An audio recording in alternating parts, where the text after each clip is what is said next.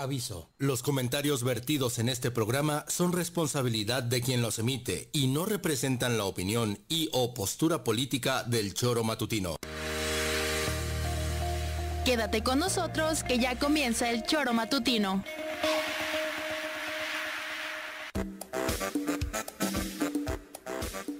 Porque somos quienes alegramos tus mañanas. Interactúa con nosotros y búscanos en nuestras redes sociales como El Choro Matutino. Sintonízanos desde nuestra página web www.elchoromatutino.com y llámanos a cabina al 777-311-6050, de lunes a viernes, de 7 a 9 de la mañana, por Radio Desafío y también por Irradia FM 103.7. Somos la mejor revista informativa del país. Somos...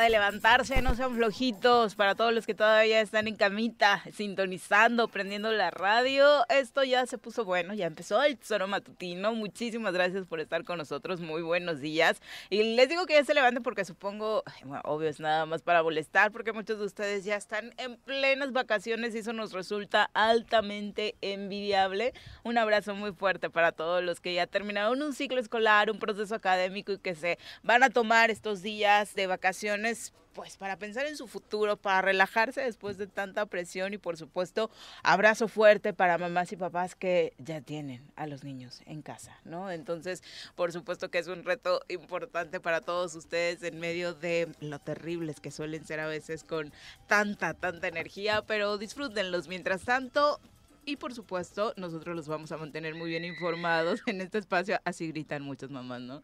Y papás. Eh, los vamos a mantener bien informados o tratar de hacerlo en este espacio, el Tesoro Matutino, a través del tesoromatutino.com, de radiodesafío.mx. Estamos en las redes sociales, búsquenos en Facebook, en YouTube.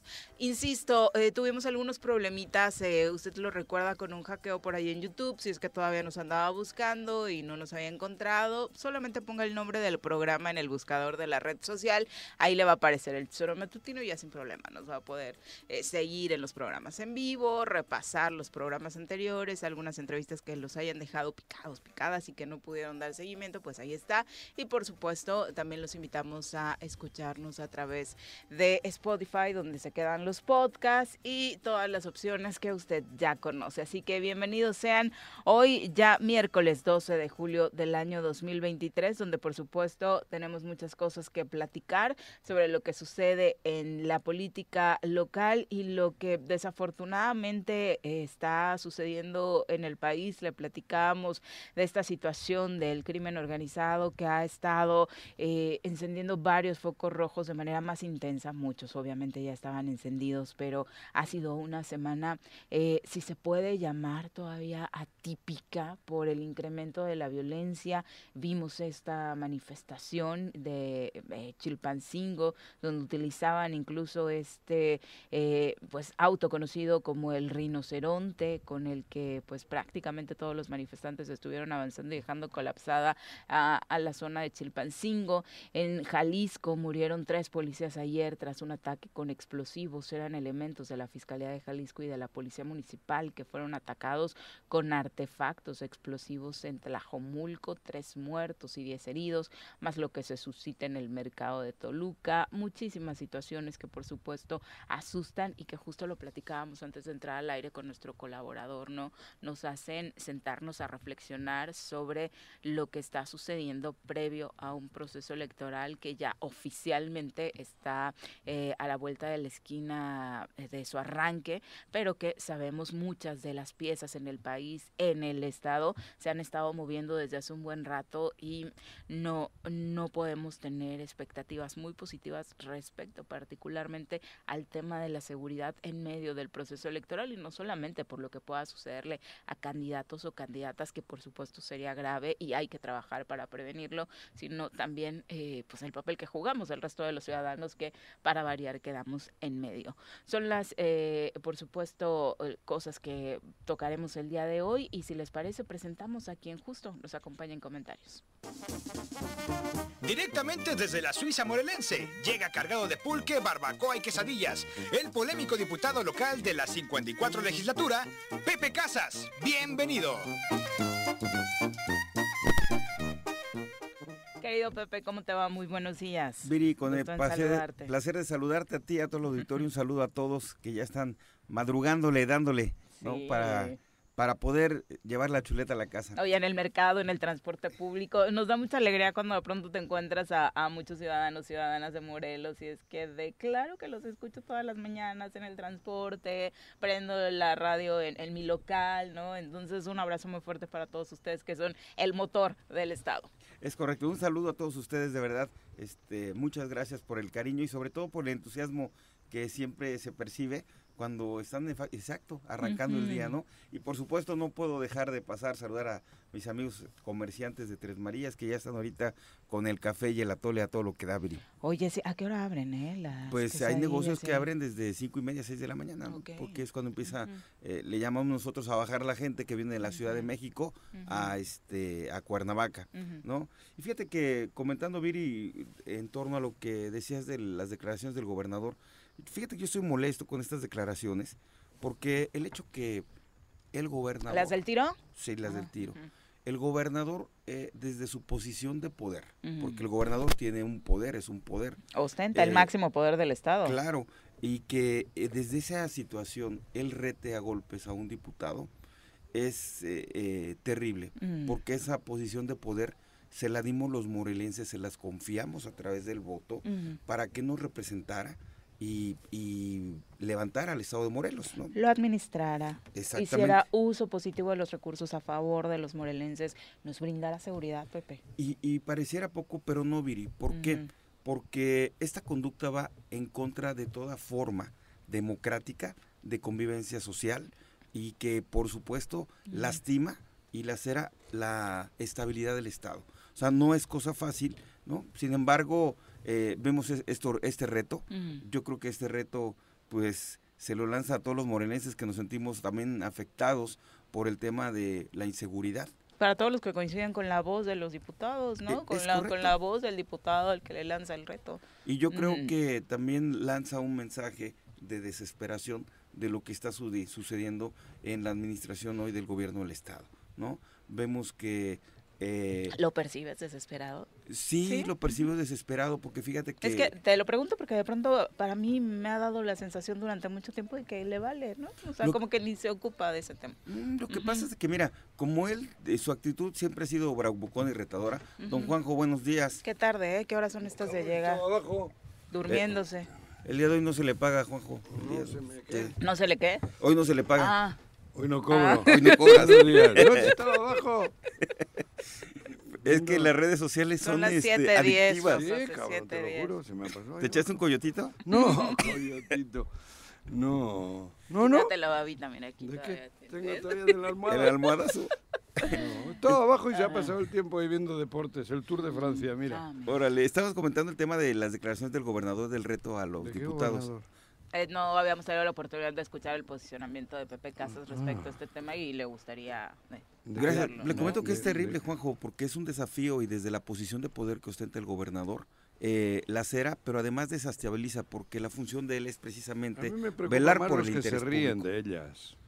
Sí, claro. Realmente Ah, es- eh, Asusta, Pepe. es que por eso Eso estoy asusta. haciendo y, y connoto para todos. Gracias, Viri, por permitirme hacer el comentario con ustedes en la radio.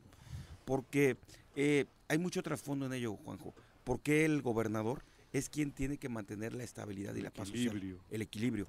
Y que ya rete a golpes es una forma de violencia y la violencia física o verbal que estamos viendo no nos podemos acostumbrar a ella. Pero, Pepe, Veamos lo que está pasando en Lo Chilpancingo. algo tan básico como las reglas de convivencia social, ¿con qué cara va a salir a decirle cualquier integrante del gabinete, incluso el comisionado de Pero así los seguridad, a los ciudadanos que no violentemos, hacer cumplir la ley, no agredir a, a cualquier otro ciudadano Sí, cuando en su gabinete se están comportando así, cuando su jefe se está comportando así, ¿no? Y lo que dijo la, que dice la secretaria, que es Cecilia, Lo- ¿qué les dijo? Mamarrachos, ¿no? Que les trata ¿Ya de sabemos claro. quién es? Cecilia. Sí, eso es Cecilia, no cabe duda, güey. Sí, entonces eso, eso está... Ah, no, no, Cecilia, no, la de eh, tía Licha, ¿cómo se llama? Sandra. Ah, Sandra. Sandra, Sandra, Ah, sí. perdón, no, no, no. Sí. Sandra, la de tía Digo, porque Licha, siento que a. Cecilia ya ni la invitan a las No, no, a Cecilia ya la bajó Ulises La borraron totalmente. Ulises ¿no? la, la bajó y le subieron a Sandra, ¿no? Entonces, pero es Sandra la que, la candidata la que dice que, que son unos mamarrachos los diputados, ¿no? No, ya se perdió. Y lo dijo también- Corrientona, corrientona. Y también lo Muy dijo corriente, ¿no? este, el de Seagua, Ujú. eh, Jaime. Jimmy, Jimmy. De- que es uno de los que muere de risa dentro Sí, de la declaración gracia, del gobernador, no está Y- detrás de y él en también esa lo forma. reta, ¿no? También Ujú. retó a los diputados Ajá. en, el, en, en- en el podium que le dieron en un evento público. Entonces, a mí sí hoy soy, soy una persona eh, entusiasta, soy mal hablado también, soy bromista. Sin embargo, hoy lo que está sucediendo a mí sí me preocupa y me preocupa mucho, porque estamos viendo cómo está en manos de quién nuestra seguridad y la estabilidad. Con lo mal que le callas a algunos, yo no me quiero imaginar, Pepe, si tú te hubieras atrevido en algún momento como funcionario público a decir, le canto un tiro a fulanito, no, échenmelo para acá y lo resolvemos así, dile que cuando quiera, te hubieran acabado. No, y claro. No, se- no, no se hubieran dado las risas que escuchamos. Tuve, ¿no? tuve una patidana Ujú. eh, en, el, en la tribuna ante el calor de una, de una discusión cuando dije lo de las personas a la cocina y bueno de ahí tuve fue de los fui de los primeros que se estrenó en redes sociales con el acribillamiento no sin ¿La embargo cagaste? se- se- la Sí. cagué pero también se sacó de contexto No, Juanjo. por eso, pero hay que tú reconociste y lo que reconocí cagaste, ¿no? y hubo espacios donde se dio la reflexión, donde dijimos que obviamente no coincidíamos con esa postura No, y este fue uno de los espacios. Claro. Pero también ah, hubo otros donde se fueron al extremo y prácticamente querían acabar con tu carrera. sin Pero, embargo política, pero ¿no? reconociste Claro, y y rectificaste, ¿no? Tomó su curso en el Instituto del. Amor. sí y que por cierto este, veo me- cambiadísimo. me sirvió el curso de masculinidades Las Eh, nuevas las masculinidades. nuevas masculinidades. Pero la silla. Juan G, ayer me dijeron Juan G. Juan G. Sí, cabrón. Juan G. Y, y te gustó. No. No, me dijeron Yo respeto un saludo a todos los tampoco, amigos tampoco. Vamos a repetir la clase. Tú sí estuviste, ¿no? En la clase de lenguaje incluyente, sí. Que, bueno. Sin embargo, Juanjo, y, y tomando esa experiencia que tuve, la curul, la silla del gobierno, no te unge de conocimiento. O sea, No. eh, el hecho que tú seas diputado y te sientes ahí, No. eh, no te no es varita mágica, o sea, No, va si uno con la sentarse en la experiencia. taza del baño no equivale a que vayas a cagar. Si, Y- no- si estás estreñido. Y, y en otro momento, En el trono del gobernador tampoco te va a dar. Lo que Natura no te da, Salamanca tampoco te la mete. y, y en otro momento, Juanjo, hasta uno lo hubiera. Esos son dichos de allá. Lo que Natura no te da, Salamanca era la universidad, la primera universidad del mundo. Por mucho que vayas a Salamanca, si la Natura no te da, y a este, ¿cómo se dice? ¿A este qué? ¿Cómo le dijeron? Mamarracho. Mamarracho, porque ya salió Es la definición. la definición, le queda poca madre, el mamarracho. A este mamarracho, por mucho que le sientes, donde le sientes, no le van a dar ya. yo lo que veo, Pero Juanjo, a mí lo triste del comentario que estabas haciendo, insisto, lo preocupante son las risas de la gente, del entorno. porque es la estructura del gobierno. Pero joder, cabrón. Ah, ah, yo, Yo, yo sé como que ciudadano, se sorprendió, ¿eh? Y ahí ves caras que dicen, ay, güey. no, todos estaban viendo hacia abajo. O sea, Sí. cuando el gobernador se está expresando y está diciendo atrás, eso, todo el mundo es está diciendo, ah, caramba, qué broncón nos estamos metiendo. Y- Pero y después- se les ve la cara como diciendo, otra vez este güey la cagó. En las Digo, banqueteras, Lo ¿no? que suponen que, supongo que pensaron, ¿no? Supongo, pero sus caras tampoco es como de mucha Y preocupación. en otro ca- ¿eh? No, no, no, pero otros se rieron. Eso sí. es- Y en otro momento, Juanjo, ¿Qué? yo también soy bravo, vengo criado de Huitzilac, de, le, le decía en una ocasión a- a- al gobernador, le digo, pues traigo san- sangre de la satélite, de la varona, de la lagunilla, de Huitzilac. Cóctel Molotov. Y, y en esta ocasión, eh, yo em, eh, me diría, me formo detrás de Agustín o detrás de Paco, y yo también le entro un tiro, ¿no? Porque me enerva la sangre de cómo ha hecho pedazos el estado del gobernador. Sin embargo, ya no puede uno caer en la Ah, risa, en la burla, porque hoy. ¿sabes qué, Juanjo? Mira, me que consta lo que te voy a decir. Yo me metí en plena pandemia al hospital para demostrar que no había medicamentos. Hicieron una remodelación en el hospital que únicamente cambiaron la fachada con, esa y adentro está hecho pedazos. Entonces, cuando nos reímos Pero de lo que está diciendo el gobernador, dinero. yo me estoy De ahí se- riendo. De ahí viven muchos, ¿eh? De ahí está saliendo la mina. sí, Ahí, lo- ahí eso lo controla un tal y es, Cristian y es a lo que quiero llegar. Y ahí es el, es el, pa- el pedazo de pastel más grande está ahí, en salud. y, y a lo que yo te quiero llegar, como está repartiendo, digo, para eso voy. es que cada risa que, que da un ciudadano, cada risa que da una persona del gabinete, esa risa lleva sangre. Es Porque es la risa de toda la inseguridad que tenemos, es la risa de la falta de medicamentos en los hospitales.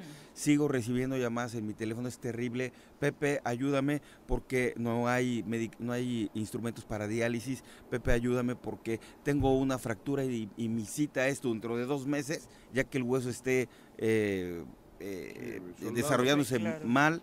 Eh, mal. Señoras con, que van a dar a luz y que no las pueden atender. Pues, ¿para qué se entonces- quedaron embarazadas, güey? Eh, Pues ese- seguramente, eso lo diría Guarnero, ¿va?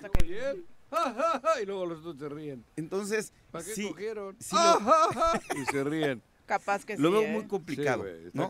Y si no nos damos cuenta lo que acaba de pasar esta semana en Chilpancingo, de la forma que la gente ya se expresó y subió los tonos, Morelos, eh, de verdad yo no quisiera que reventara de una forma violenta. No va a hacerlo. yo lo he vivido en, en Huitzilac, lo hemos visto en Pues que- Huautla. es que justo el pero- comentario de, de Pepe nace bajo este contexto que estamos dando de cómo eh, se está hoy incrementando la violencia a nivel nacional, cómo focos que eran rojos hoy están incendiados por la presencia del crimen organizado, tratando de dar una respuesta a algunas posturas políticas y eso, Juanjo, ya nos tiene en la antesala del Es que proceso el no electoral. haber- ¿Qué va a a ver, pasar en plenas elecciones? A ver, Viri, Pepe, el no haberle dado la importancia que tenía esa famosa foto, que fue una reunión oficial, porque todo el mundo sabemos que fue una reunión oficial, donde se sentó este, ¿qué? Cuauhtémoc Blanco, Este este mamarracho, donde se sentó y donde platicó y quién sabe qué acuerdos tomó. Si a esa foto no se le ha dado importancia sin, sin ni la Fiscalía General de la República ni la Fiscalía General de, de aquí Les de- valió. Les valió. Si a la Presidencia de la República no le han dado... ¿Qué pasó en Chilpancingo? ¿No dicen que es- la alcaldesa se Estaba una sentó imagen, sí, sí, de la alcaldesa un- de Chilpancingo con, el líder se de los trae una ardillos. pistola, ¿no? Digo, yo vi una foto. Bueno, pues no solamente trae una pistola, es el líder de un No, no, grupo bueno, importante no sé, dentro de pero ahí de se ve. Y ve lo que ha ocurrido. Ahí sí, ve lo que ha ocurrido en Chilpancingo, ¿no? Y en Morelos no le dimos, vamos, que él estuvo con tres, con tres altos y, al paso del tiempo, Juanjo, líderes o capos o como se les diga, de tres distintas grupos eh, violentos o tres grupos de narcos, ¿no? Eso es, digo, así. Y no le dimos la importancia que se le tuvo que dar. Ahora estamos viviendo esto. Estamos viviendo esto. Tenemos un, un- eso, un no sé qué al frente de- del gobierno de, de ustedes, de Morelos. Y que digo, nada más ustedes, le rascas poquito. Juanjo, que es lo que nos hubiera gustado No, los de morelenses alrededor de esa foto y hubiéramos encontrado Pero, Viri, se muchísimas más cosas, seguramente, ¿no? O sea, lo que está sucediendo con la alcaldesa de Chilpancingo, sale la foto, hoy se revelan audios donde ella le dice a uno de los líderes de este grupo de, oye, para esto yo estoy tratando de juntar dinero y vienes y incendias eh, ¿Ah, sí? la- la Pero además el ¿no? rompecabezas se ha ido armando, Viri. Lo dices muy, bi- muy atinadamente. Esa fotografía, Juanjo, que salió y, y qué ha sucedido con esos personajes. Uno está muerto, otro está encarcelado, el otro está... Este, que iba a sacar un video, pero no lo ha sacado, supongo. Que sacaron dos videos, es lo que te voy a decir, cortos. donde manda el mensaje Algo que, pasó, ¿no? que al- algo, pues reaccionó este y le habrá llegado vía Carmona, vía alguno, le habrá llegado algo Qué para, grave. para que no lo saquen. Porque iba por el mismo camino de lo de Eh, Chilpancingo. ¿no? Pero bueno, el, el- el hecho es que este algunos rumores dicen que se acogió al beneficio de, de el criterio de oportunidad y, y bueno, estaría declarando ya la situación formalmente ante una autoridad federal. Ojalá que así ¿no? sea y que no Entonces, operen beneficios Eso, para el eso tensa y O- eso nos da un matiz cosas. diferente a lo que está pasando hoy en el gobierno del estado, Juanjo. Pero aquí yo creo que Pero la- ese es el bravucón. yo creo que la forma la, la más eh, efectiva y eficiente que estamos esperando los morelenses ante el tiro que canta el gobernador es que institucionalmente el Congreso le responda con qué, con el resultado de las auditorías. Porque esas dos auditorías y al- que, y que al se están, bote. que se están, que se han cantado y que han molestado, que es la de la de transportes, que es la de la Comisión Estatal del Agua Salud. y salud, que veamos resultados tangibles y que se materialicen en denuncias, es lo que estamos esperando, porque de otra manera, Juanjo, va a ser muy delicado que el Congreso del Estado no mande la evidencia, que sabemos que es clara de la desviación de recursos, y todo esto se queda en una negociación política. Entonces, ¿sabes qué? El Estado de Derecho y el, eh, se queda completamente fracturado Pero y el ¿qué nivel Estado de de, Derecho también. me puedes hablar tú o alguien si el segundo de a bordo de la seguridad, Santo Santomé. Santomé, saca en un WhatsApp de 300 personas que están ahí y se burlan muchas veces, porque lo- me han comentado cosas de ese WhatsApp, saca una grabación de unos abogados, presume de ella. ¿Estado de qué has dicho? ¿De Sí, derecho? Estado de Derecho. ¿Dónde está el Estado de Derecho? Terrible, lo si nos están grabando a todos, a todos los que podemos tener algo que ver con, la- con, con el, con el negocio de ellos, del gobierno, ¿no? A los abogados que meten El juicio político. el juicio político Son a san- los que. son a los que graban. les graban. O sea, imagina, y presumen de que los tienen. ¿El estado de qué has dicho? De Fíjate, putrefacción. eh, tuve Esto yo la de experiencia, Derecho, Te, Pepe. te lo comparto. En una de las de las eh, comparecencias que tuvo Guarneros ante el Congreso, que lamentablemente, como no tenía yo mayoría y, y a veces no tenía el apoyo, logramos tener una comparecencia de Guarneros Ah, y, la- en la y se hizo a puerta cerrada. ¿Eh? En esa puerta a puerta cerrada se así en ese momento mi compañero Alfonso de Jesús Sotelo Martínez, Ponchito, Ale, eh, el, el Ponchito, Todos Pero le gusta que le digan Chitopón. Chitopón. Porque dice chitopón, chitopón, chitopón, chi- ponchito, ponchito. o sea, ¿no? Y como tenía un Luis sonido, Ah. le encantaba que se lo dijera así como con disc jockey, ¿no? Así de corriente el gobernador, tema. Pero bueno, entonces, eh, eh, ¿qué, qué sucedió en esa comparecencia, Juanjo? Eh, nos hizo llegar la gente, quiero decirte que la información que obtenemos nosotros nos las da muy amablemente ciudadanos y ciudadanas que trabajan en, en- como secretaria, como capturista y todo ello. Y, y nos decían en ese momento, estoy hablando hace cuatro años, que Santomé vivía en Tabachines.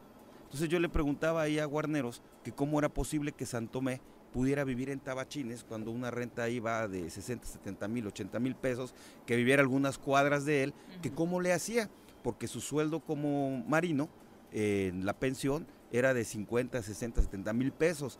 Bueno, en ese momento, haz de cuenta que, que, que Santomé Seguro. le metieron un cohete por donde te platiqué y Ah, este y saltó y él quiso entrar en la comparecencia ¿Dónde a se debatir. Le digo, ¿sabe qué?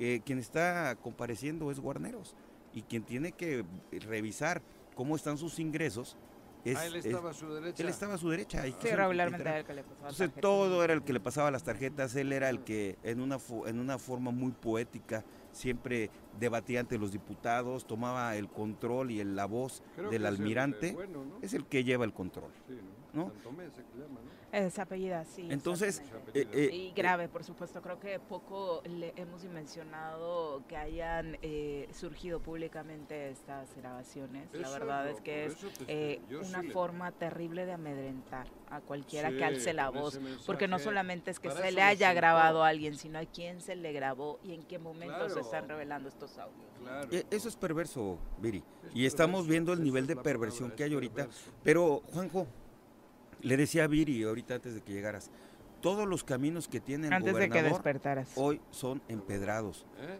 Todos los caminos que tiene el gobernador en su futuro político es, están empedrados, están llenos de, de tachuelas, es lo que él ya creó. ¿Por qué, Juanjo? Bueno, Porque pero- si él no logra que el Congreso le autorice su licencia para poder ir a un cargo que será el Senado, el, el gobernador está yendo- estará, eh, le, estará tocando el- un una senaduría para ¿Tú lo ves allá? de ¿Tú lo ves el Claro, Senado? yo lo veo en el Senado. Hostia, eso ni en la época decadente de Roma. Al tiempo, hay que hacer una quiniela. Ni en la época decadente de que hacer es que con lo que un significa senador así, cabrón. un senador. No. Yo lo veo una, pero no le alcanzaría a, a- a una a la Ciudad de México, no le alcanzaría para la- ninguna delegación y tendrían que eh, eh, estar negociando por lo menos una salida digna y, y legal, que es el ¿Pero Senado, para poderlo blindar. una salida digna y legal? Pues porque de alguna manera Ay, es Juanjo, parte porque si lo han del- protegido todo el sexenio, obviamente lo van a querer seguir protegiendo si es que no surge alguna denuncia sigo- formal y sigo contundente. pensando, y creo que lo comenté hoy por ahí, sigo pensando que, por supuesto, que lo más importante es la patria, ¿no? La patria grande. Pero no sacrificando la patria chica, cabrón. pues, Porque la patria chica forma parte de la patria grande. Pero dudas Pa- que lo protejan? No, pero todavía creo que se está a tiempo. Y yo le hago la, la- la- vamos, la petición a- a- al presidente de la República, ¿no? que por supuesto que la clave es la 4T para toda, toda la patria, pero sin amputar. y, y a- veamos a- los a Ojalá así a- sea. No, es así, güey. No puedes sacrificar a la patria chica en beneficio de la patria grande, porque va a estar sangrando por ahí, quieras o no. Entonces creo que todavía se está a tiempo de rectificar, ¿no? Y creo que Andrés Manuel lo puede hacer. O sea, si van a premiar a un sinvergüenza como este y a su hermano Ulises, que es más sinvergüenza que él, y al sinvergüenza de Carmona, que todavía es más sinvergüenza que él, y, y a los cuatro o cinco de esos que tienen por ahí en el subterráneo, ¿no? Pues eh, yo creo que sería triste para la patria, porque te estarías premiando a los canallas. De esas cuatro personas que aparecen en la foto, dos, uno murió malamente en la cárcel. lo Que tendría que que investigarse que esa... inverti- investigarse Porque Eh, ¿Qué, pas- qué pasó ese día en el penal de? Guarneros, Les quitaron el control a las autoridades ese Ajá, día en el días, penal, ¿no? Dos días. Luego, pues el profe le dice, no, está en la cárcel, tengo entendido. Sí. El otro, Homero Figueroa. Figueroa, creo que es el del video ese, que está prófugo. Y el cuarto líder del cártel es él. Y, y yo no quitaría hay de cuatro ese líderes del cártel. y yo te sumaría ahí cárteles. la detención de, de la señora, que también está este, ¿De qué señora? procesada de la licenciada Rosario, Ah. que también está, también obviamente debe Bueno, tener información. Sí, pero no estaba en esa foto. No estaba en no esa si foto, pero me refiero reunión, al clima no. de lo que es Morelos, Juanjo. No, no estuvo en esa reunión, no. No, no estuvo en esa reunión. Me No. refiero a la gente que conoce qué está sucediendo en, en esos ámbitos. Me impacta el- qué tan público es ya para muchos morelenses el, el- el dar por hecho que esa reunión sí fue algo más que una foto de unos fans No, que se encontraron en la iglesia y No, que dijeron. ¿me regalas Que- una foto? Juan?" que Pero ahí estuvo- solamente le estuvo. a que, a que seamos tarados. Porque es obvio que esa foto tiene un mensaje mucho más allá estoy de, de lo que es. por eso Y, y Del que- fanatismo y- futbolero. Y, que a ellos ¿no? le dicen, no, tú, tú Por eso repítelo te para canta que un los tiro, osos se lo crean. dicen, por eso te canta un tiro, porque es el medio que Que él maneja, convive. no el intelectual. Bueno, ya, ya son las 7 con 30 de la mañana. Nos Es que vamos ya a llevamos días nuestra hablando de primera esto, ¿no? pausa. Sí, pero entiendo que los colaboradores, eh, por eso pedía a Se quieren un poco. A ver, ¿y de qué vamos a hablar? sobre ese tema, ¿no? No, está bien, güey, pero. Pero eso es lo que te digo. Yo quisiera sea, hablar de otra cosa, pero mientras, mientras la gente se ría, mientras la gente con ese miedo no reaccione, mientras la gente le siga pidiendo como una foto y un autógrafo. Claro, bueno, eso ya menos, estoy seguro, porque ya ni ese, pero ni sale, ni sale a la calle. Bueno, mientras la gente no tenga un cambio total, estamos mal. Estamos, han hecho mucho daño, pero el, daño más grave es eso, lo que le han ido metiendo a la- a la- al grueso de los dos millones de habitantes en, en- en el tuétano, el miedo. Y mientras no sepamos quitarnos ese miedo, te, te- te- tiene jodido. Y- Ese, es, ese es Morelos. Y sabes qué, Juanjo, Pero quiero decirle al, auditorio Da- da- que- Yo creo que el miedo juntos no debía de tener, no debíamos de tener. quiero decirle al auditorio también que estar en estos micrófonos y hablar estos temas como son, transparentes y con el, el grado de complejidad que significa estar expresando esta opinión, te pone en una zona de riesgo, en un estado donde no pasa nada, en un estado donde, Hombre, donde te ponen una lona y te Sí. quieren desacreditar, te generan un accidente. Pues te ayer nos comentaba el diputado Agustín Alonso que a la par de las declaraciones apareció también en Yautepec una luna Ayer aparecieron O sea, otras, no es- otras. No, no es un asunto menor este que comentas. Claro, entonces es un riesgo estar comentando lo que estamos haciendo porque están desesperados ahí. Eh, sus candidatos no levantan. La, Yo no sé si están desesperados. ¿Tú crees que están Yo tampoco, ajá, decía eso. Yo los veo Yo como sí. muy tranquilos. Es que ellos ya saben que la manera de es Muy que seguros. en Palacio Nacional les, les den el pic, pic, les palomeen. Llegan, lloran un poco. en Palacio Sí. Nacional Por eso, Pues sí, pero mi- si él no mi- logra mi salir- comentario va un poco dirigido a Palacio Nacional. ¿no? Juanjo, pero si él no, es- logra... no puede sacrificar al- a la patria chica como tributo a la patria grande. Es mucho lo que se está sacrificando. Morelos era una parte chiquita del cuerpo de la patria, pero es parte de la patria. Yo creo y que, que no jodan. se- eh, va, va a sufrir esto un- una polarización. ¿En qué sentido? Cuauhtémoc Blanco, eh, sabemos, ya lo hemos platicado mucho, que fue el pago de una factura para que lo que significaba un millón, dos millones de votos y poder Con el consolidar PES. el, el- Ujú. el- Con el la proyecto. ¿no? con el Ujú. PES. Exacto. Pero hoy, con todo el desgaste que está teniendo Cuauhtémoc con, con sus, su- en el Estado, con cómo está administrando, y el juego que están eh, haciendo las redes sociales, y evidentemente se va a volver un, un blanco nacional cuando, si él no logra irse a campaña, si él no logra la licencia del Congreso del Estado para que él se pueda ir a campaña, Cuauhtémoc Blanco deja de ser útil al proyecto nacional, Juanjo. Porque no lo vas a poder sacar más que los domingos Yo creo de aquí que, del Estado, ¿eh? Bueno, pero a mí sí me ha sorprendido, te digo, yo estaba ahora viajando a la Ciudad de México, a la Federación, y sí ahora los comentarios ya son más sarcásticos hacia él, ¿no? Más burlones, y- burlones. y, des- de, de o sea, descalificación, de- ¿eh? Sí, de pendejo no lo bajan. Y hoy Digo, las redes serio, ¿no? sociales. O sea, pero eso ya permeó para allá también. sí, Por él mismo, ¿eh? sí, claro. Él mismo, porque esto último fue de una resonancia nacional incluso más allá, pero un gobernador que solo le dé para eso, o sea, ya la gente, pero a fin de cuentas no va a haber tiempo a que se le caiga tanto la figura, porque el fútbol y el nivel, digo la verdad, con todo respeto, el nivel es muy, muy bajo, muy bajo, muy, muy pobre.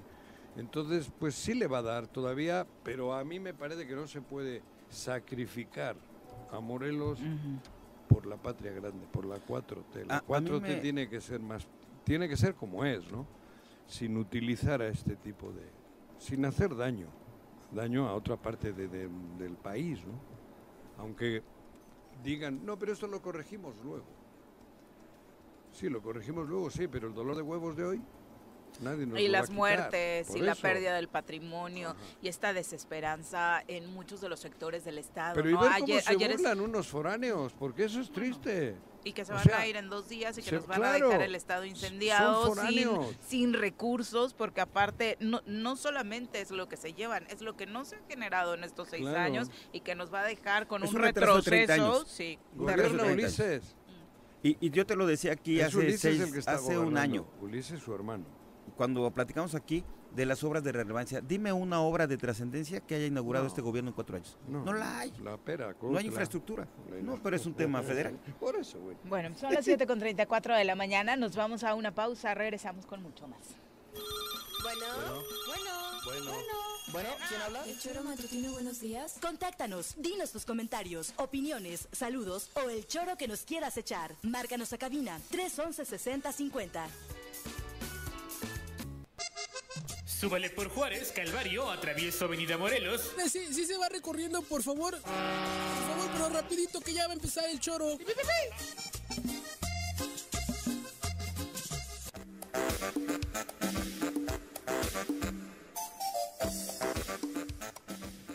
7 con 38 de la mañana, muchas gracias por continuar con nosotros. Un abrazo a todos los que ya se manifiestan a través de sus comentarios. Recuerda que los esperamos a través de las redes sociales o también lo puede hacer a través de la línea telefónica al 311-6050. Profe Arnaldo Pozas, muchas gracias por manifestarse. Vicky Jarquín dice exactamente justo la felicitación que íbamos a hacer, Vicky.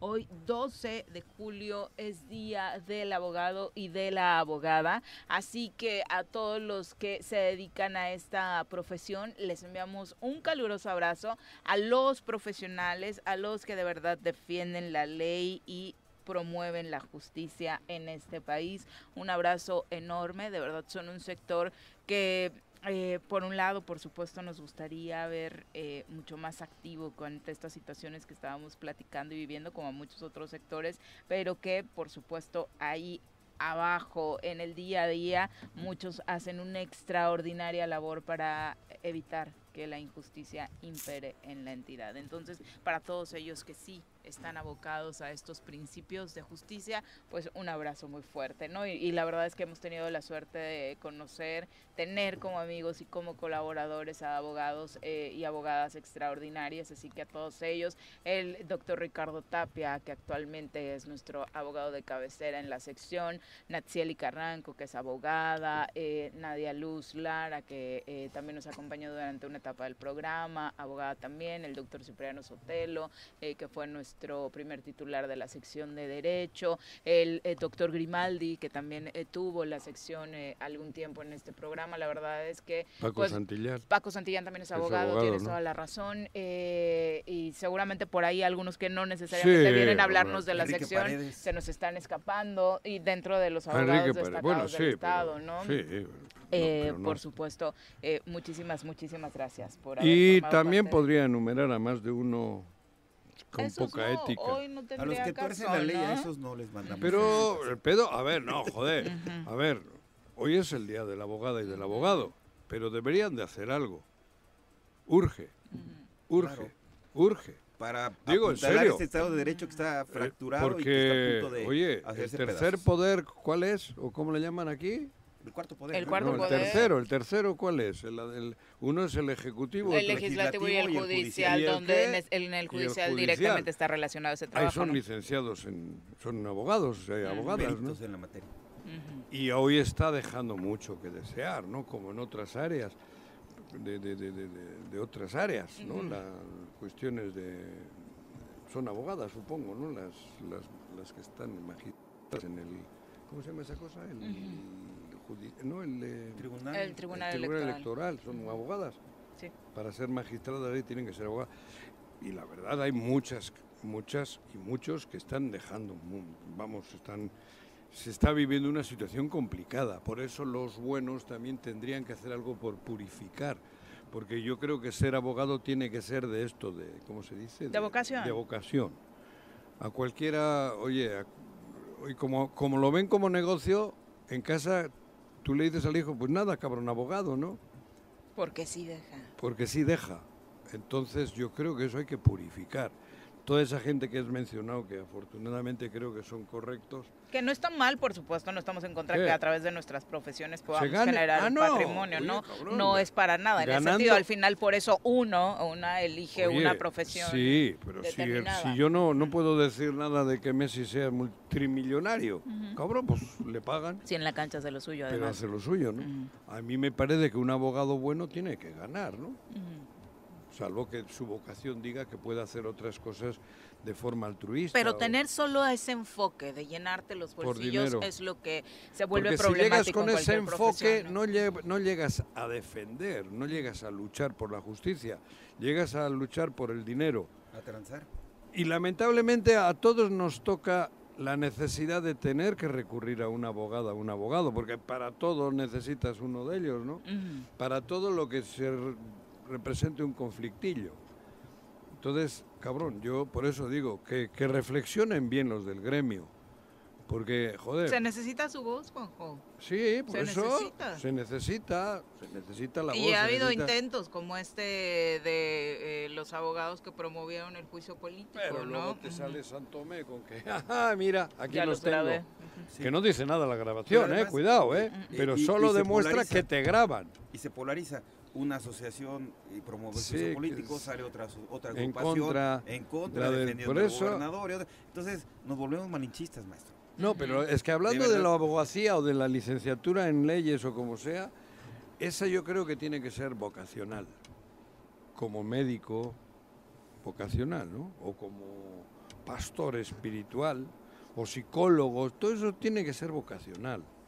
Porque es parte de lo que la sociedad necesita para bien, ¿no? Entonces, la la- necesidad hoy que les tiene felicito hoy con mucho cariño. la sociedad de justicia. Pero a los buenos también les pido que hagan un poco más. Tienen que hacer un poco más para que los malos, que los hay, no hagan tanto daño a la sociedad. Creo yo, y lo digo con todo cariño. ¿eh?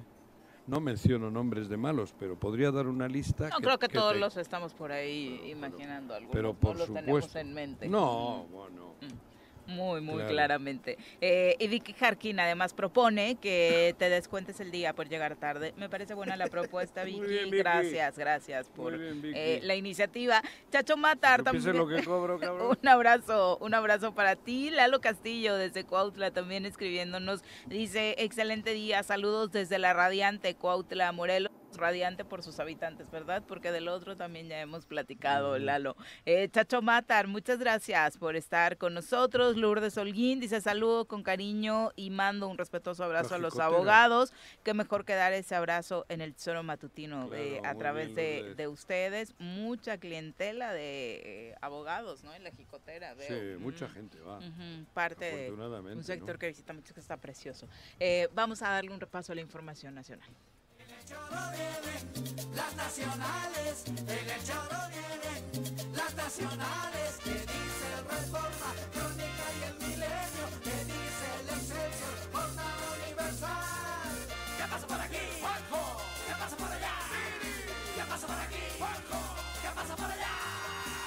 Si hasta los del choro lo saben. Por supuesto, lo de Chilpancingo Guerrero sigue siendo nota, sigue siendo foco rojo. El ejército advierte que los grupos del crimen organizado están usando bases sociales para confrontar a la autoridad y proteger su impunidad. Una expresión de ello es esta movilización de lunes en Chilpancingo de pobladores de municipios de la región centro de Guerrero, investigados por el grupo criminal de los Ardillos. Justo ayer, dentro de algunas investigaciones periodísticas a nivel nacional, explicaban cómo este fenómeno eh, que se está dando de la dispersión y diversificación de grupos en, en la montaña de Guerrero, en, en Tierra Caliente, tiene mucho que ver con lo ocurrido en aquel asesinato, intento de detención de Arturo Beltrán Leiva en Morelos. ¿Intento porque- de qué? De detención. Nunca ¿No hubo intento de detención, no. El asesinato, donde no solamente muere Arturo Beltrán Leiva, sino también es asesinado eh, uno de los líderes de los rojos, que en ese momento tenían toda la contención y el dominio de El la control. zona. Al, al morir este personaje, de pronto se empiezan a dispersar, particularmente eh, en Guerrero, muchísimos grupos surgiendo, eh, liderazgos Porque como este de, de los ardillos, si que lo- un fenómeno pasó en Morelos en chiquito. Por Jojo. eso, pero Mm. si lo hubiesen detenido, Mm. Todavía, todavía ellos desde la cárcel mantienen normalmente el control, porque mientras está vivos, los de fuera le respetan, no les tienen miedo, ¿no? Por la forma en que ellos actúan. Por eso te digo que no es lo mismo ir a detenerles que ir a matarles. A, él- a- a este señor le vinieron a matar y lo mataron. Las fotos eran muy, muy obvias, ¿no? Sin duda. Con dinero, además no hubo unas fotos que Sí, claro, lo estaba lleno de, de dólares, ensangrentado, su cuerpo, ¿no? 4.000 tiros. Sí, sí. Bueno, por eso. Y, y lo que se está viviendo en el país, pues es derivado de los años que se han, que se les ha permitido, se ha permitido y se han ido fortaleciendo cada vez más. Porque una cosa es que seas antiguamente, joder, en el País Vasco muchos vivían del, del contrabando, se le decía entonces, que pasabas de, de- de- de- de- de- del País Vasco español al País Vasco francés por los Pirineos y llevabas O al traías de Francia para acá, porque Franco no te dejaba nada. Era el contrabandista. Pero bueno, eso era así. Ahora, el haberles permitido contrabandear y luego tener la fuerza que tienen con armas y eso, pues se, se salió de se salió de, todo control. Sí, además de las muertes que se vinieron en cascada tras su asesinato, esta ola de violencia hoy repercute en esta situación, según especialistas del fenómeno del narcotráfico, en lo que está sucediendo en Guerrero. Pero bueno, siguiendo con lo que con la actualidad, en la manifestación eh, de lunes, los pobladores tomaron, como le comentábamos, como rehenes a funcionarios, a policías y personal de la Guardia Nacional, además de robar un camión blindado de la policía. Con actos de fuerza reclamaron la liberación de dos líderes del grupo delincuencial detenidos por eh, narcotráfico y por posesión de armas. La delincuencia organizada mantuvo confrontaciones abiertas eh, contra ellos y ayer el presidente de la República, Andrés Manuel López Obrador, admitió que los cárteles están sometiendo a estas comunidades, crean pues prácticamente no esta leyenda urbana de que obligan a los pobladores a integrarse a sus filas para hacer crecer esta base de apoyo y enfrentar a las Fuerzas Armadas. Es una práctica de algunos grupos de la delincuencia organizada que crean una base social de apoyo, a veces por las buenas, a veces por las malas, y la consiguen a través eh, de autoridades y de gobiernos que también se encuentran coludidos. Por lo pronto, la buena noticia es que los tres RNs fueron liberados y que al menos el reporte que tenemos esta mañana es de eh, carreteras libres en, en, Guerrero hasta este momento. Eh, la postura sigue siendo de las comunidades exigir que eh, a quienes creen inocentes y fueron detenidos sean liberados, ¿no? Dentro de los líderes eh, de los bloqueos se identifican a jóvenes, eh, que es precisamente esta base social de la que hablaba el presidente. Son eh, los chicos que están reclutando para formar parte de estos grupos, ¿no? Sí, bueno, pero hay lugares donde se puede actuar y no se actúa. Digo, ¿Por, por qué se quedan solas esas comunidades, no? No, claro, pero no solo esas comunidades, aquí también, en lo urbano. No todo es la sierra y no todo es la gente de campo. Aquí también. Digo, yo repito, es impactante que con una evidencia tan clara como la reunión de Cuauhtémoc Blanco con tres grandes líderes no haya tenido el efecto que en cualquier país del mundo hubiese tenido. Mm. Cual- cualquier país del mundo normal, tampoco hablo de... Y no ha tenido nada, se burlan, todavía hace bromas retando a golpes y se ríen. Cuando es un tipo que tenía que haber sido enjuiciado, tenía que haber demostrado, tenía que haber tenido, desaforarlo, sacarlo y haber ido a un juicio para ver qué hacía en esa reunión, qué, qué acuerdos hubo, ¿no? Creo que por ahí va. Por eso luego crecen en otros sitios los, las cuestión del narco y tal. Y ese maridaje que dicen que hay entre la política y el narco y entre los poderes y el narco, se lo están dando desde la política, se lo están dando desde los poderes. Cuando ya, cuando ya uno se crece tanto y tienes un ejército armado y tal, es bien difícil. Porque, porque oye, el Chapo Guzmán eh, era un, es un personaje con una inteligencia cabrona, porque no, eso no se hace siendo un, un tonto. Y, y- pero va- lo, lo- lo orientan hacia el mal, ¿no? Y la experiencia Pero- que tenemos en, en Morelos, Juanjo, con el general Carrillo Lea, que, que fue destituido, ¿no? Eh, eh, veíamos cuando fue Ah, el, sí, el cuando- cuerpo, que un- 98, su director ¿no? de la policía estaba tirando un cuerpo, un cuerpo. Ahorita van cientos de cuerpos encontrados, tirados, se ha visto la complicidad de, de los cuerpos policíacos y no pasa nada. Eso Pero realmente además no pasa nada habiendo evidencias, habiendo pruebas, habiendo gente que testifica. Porque no te olvides que gente de su entorno, incluyéndome, me incluyo, hemos dicho lo que se vive ahí dentro. Oye, lo que dijo Hugo Eric Flores son verdaderas barbaridades sobre el que es el gobernador, ¿eh? que nadie lo ha tenido en cuenta. Y ya tuvo su pago. Le destituyeron a la persona que Oye, tenía en sí. bienestar Ujú, social. Quitaron ahora- al ahora que delegado. lo dices. Isaías, una persona cercana al senador Sergio Pérez, ¿no? Eh, y se empiezan Ah, a no mover sé, las no sé, piezas no sé, ¿eso qué ante pasó? una Sí. secretaría ¿Qué pasó? De bienestar social. Destituyeron a Raúl Anaya, dejó ya la delegación de bienestar, que es ¿Dónde hombre que ese? entró en lugar de Hugo Eric Flores en la Ah, delegación de bienestar en Morelos. antes, ahí arriba, ah. Exactamente, eh, deja esta le- delegación eh, y por supuesto llama la atención el movimiento político. ¿no? Él llegó para tomar el lugar de Hugo Eric eh, Flores, que era delegado y que presentó su renuncia por cuestiones eh, políticas. Él fue funcionario durante los últimos eh, tres años. La correcto. última aparición de, de Anaya fue el 4 de julio. Se lo observa en un video dando información respecto al operativo del pago de bimestre y ahora se da a conocer su separación del cargo como delegado de bienestar en el Estado. Y- pero y donde tenemos ahí, tema, Juanjo- Estamos en notas na- en nacionales, ¿no? Lo de Chilpancingo, lo de Michoacán, lo de lugares como los que se están viviendo. Bueno, lo de Sinaloa y eso ya no te cuento, ¿no? Porque- pero son zonas para ellos casi liberadas, porque se les ha dado esa, esa, ese poder, se les ha ido dando. Y desde la política, ¿eh? No son poderes que se les da desde lo subterráneo, Mm. son poderes que se les dan desde la... Te digo, ante una evidencia tan grande como la que Morelos ha vivido y que no haya ninguna reacción jurídica, legal, dices cabrón.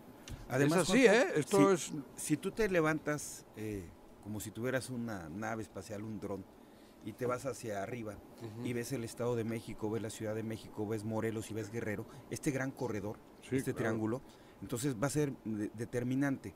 Porque lo que está sucediendo en, en nuestro Bueno, vecino, y- que y es está- Chilpancingo, puede reventar aquí en, en Morelos para terminar de tener ese corredor libre, Juanjo. Bueno, pero digo, mí ellos harán su luchita. Si tienen el corredor libre y no hay muertos y no hay su pedo, ¿no? Digo, habría que verles otra fórmula para ahogarlos financieramente y tal. Lo malo es la, la- la- la- sangre que se está derramando. La sangre, porque esto es una, una sangría. Entonces, joder, pero desde el... Por eso decía yo que la... No, a, a mí no me gusta conseguir las, las metas a consta de- de lo que sea, ¿no? A costa de, los, de lo que sea no puedes ganar. Porque luego lo que sacrificas resulta siendo más grave que lo que ganas, ¿no? O sea, por eso yo, vamos, lucharé toda mi vida por la 4T y por lo que esa representa, pero no a consta de todo, ni con todo. Y ni mucho menos a costa de Morelos, ¿no? no, no, por menos. eso. Y mucho menos a consta de, de un- de una parte tan importante para nosotros como el Morelos. ¿no? Entonces, por eso te digo, es momento de- de que alguien diga algo, haga algo. Yo no quiero ser campeón haciendo trampas. Y esto es tener a esta gentuza del lado de la 4T, me parece que es bastante grave. Y no lo digo yo, ¿eh? lo dice Pablo Ojeda, lo dice eh, Sanz, lo dice Rubalcaba. Rubalcaba, lo dice a Margarita, lo dice Gilberto Alcalá, lo dice Hugo Eric Flores, lo dicen todos los que han pasado del entorno de- y todos dicen que es Ulises Bravo el que gobierna. Y la experiencia que Todos tenemos lo nosotros dicen. en haber Ah, no, este sí, círculo.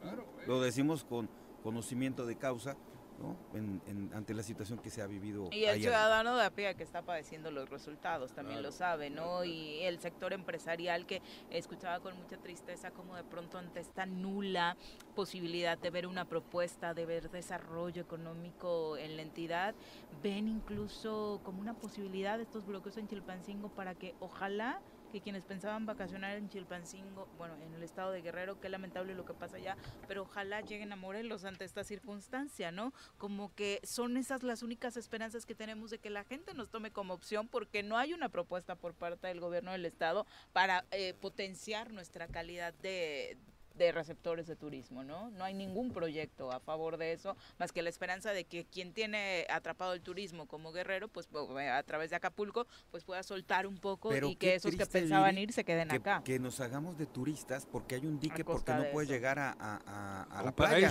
al, al no puedes llegar a Acapulco, y que paraíso. te quedes en una alberca aquí en Cuernavaca con nuestros balnearios por un tema de, de agresión. Sí, pero joder, tampoco luego en esa alberca te garantizan de que no te vaya a salir un tiburón, ¿eh? Al contrario, al- eh, puede es- salir un eh, tiburón los en delincuentes estarían afilando los Para- colmillos para decir que Pues va a haber más tiene. clientela, ¿no? Claro. Oye, y yo quisiera mandarle un saludo a Isaías, que es el ¿Quién nuevo es delegado de Isaías? bienestar, Ah, no, eh, no lo conozco. porque que ahora está en, en manos de un morelense esa, secre- esa delegación, que tenga eh, resultados. ¿Quién Hijo, perdóname el apellido, nada más lo, lo Se va a hacer oficial ese. hasta el 14 de, de julio, ¿no? Porque no olvidemos lo que pasó ahí, Juanjo, el asalto al banco de 25 millones de pesos al Banco del Bienestar, las personas que agarraron con tarjetas de fondeando en los cajeros automáticos. Ojalá eh, con este cambio de un morelense que arriba a esta delegación se vea cristalizado los proyectos que, que tienen recursos ya para los Ojalá, morelenses no lo y que han estado descuidados. Tampoco me garantiza mucho el hecho de que me digas que es morelense.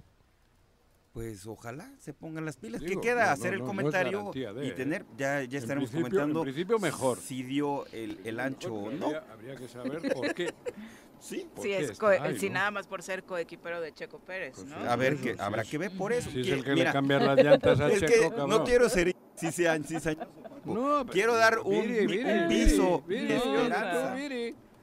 ¿Que Es no? el que le cambia la llanta al Dicen, Checo. Dicen. cabrón. Ujú. Por eso yo quiero ser muy cortés e institucional, Ah, pero la bueno. verdad es de que eh, está muy en tela de juicio porque eh, la participación que Isaías tuvo como coordinador. Eh, De coordinador, es que no sé él era, es. él era el coordinador de Cuernavaca, ¿De ¿no? qué? De los programas de estaba, bienestar. ya, ya estaba. Ya estaba. Isaías López. Isaías López. Isaías López. Ojalá, ojalá, porque si no, ahora sí ya estuvo, ¿no?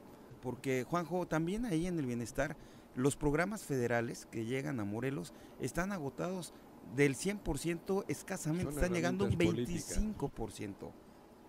25%. Bueno, terminando con lo de Chilpancingo, les comentábamos hace un momento que se había dado a conocer el contenido de la reunión que sostuvo hace unos días la presidenta municipal de Chilpancingo con el presunto líder de los ardillos. En las últimas horas eh, se difundió este contenido de la reunión que sostuvo la presidenta municipal Norma Utilia Hernández con el presunto líder de este grupo criminal en un desayuno que la funcionaria indicó había sido, ¿qué suelen decir? Que es fortuito, ¿no? Que ella llegó a desayunar y que Ah, te sí, encuentras claro, gente y demás. Yo iba entrando a confesarme y me topé a tres claro, me pidieron una sí. foto, ella igual iba entrando a desayunar, se topó Sí. a un tipo que le dijo, le invito el desayuno Claro, y con una se sentó pistola, no, no, ya luego la plática se dio demasiado fluida como para que hubiera sido Claro, un simple encuentro fortuito, pero bueno, durante la plática la alcaldesa, des- dentro de este audio, se escucha que se queja, porque ¿Hay no... audio? Sí, hay un audio, se escucha que se- es larguísimo, pero dentro de lo que les podemos resumir, se escucha que se queja la alcaldesa porque no la están tomando en cuenta. No dice para qué, pero le dice que no la están tomando en cuenta.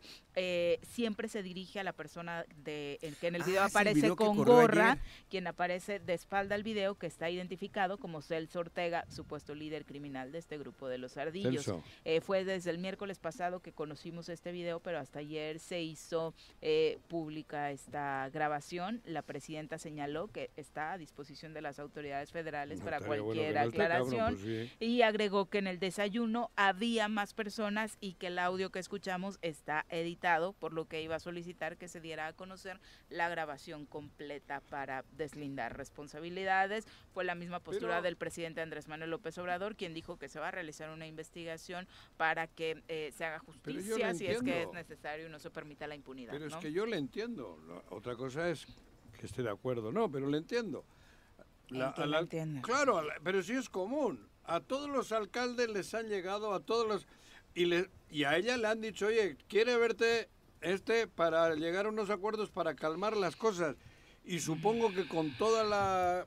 Pues, pero es que es un acto ilícito. Totalmente. Por eso que no se haga mula. Si hay un señor que dice que está y tiene una pistola y tal al lado tuyo, cabrón, yo creo que lo correcto es no ir. Yo creo que lo apropiado es no ir. Si hay, hay formas, ¿no? Incluso. De pedir apoyo a nivel nacional. Claro, joder, o de, o de que estoy, recibi- otro. estoy recibiendo o de que amenazas. otro, porque si te está... es- eso es un tú a tú, un cara a cara de poder con poder. Mm. Eso te digo. Manda otro, creo yo. Es Se complicado. rompieron, la, es la falta de experiencia en los cargos. No, no es falta de experiencia. Lo que pasa es que ya está tan, tan, tan, tan, tan, que, que bueno, cabrón, difícil. Bueno, y ¿Y, y finalizamos. la quién la sacó?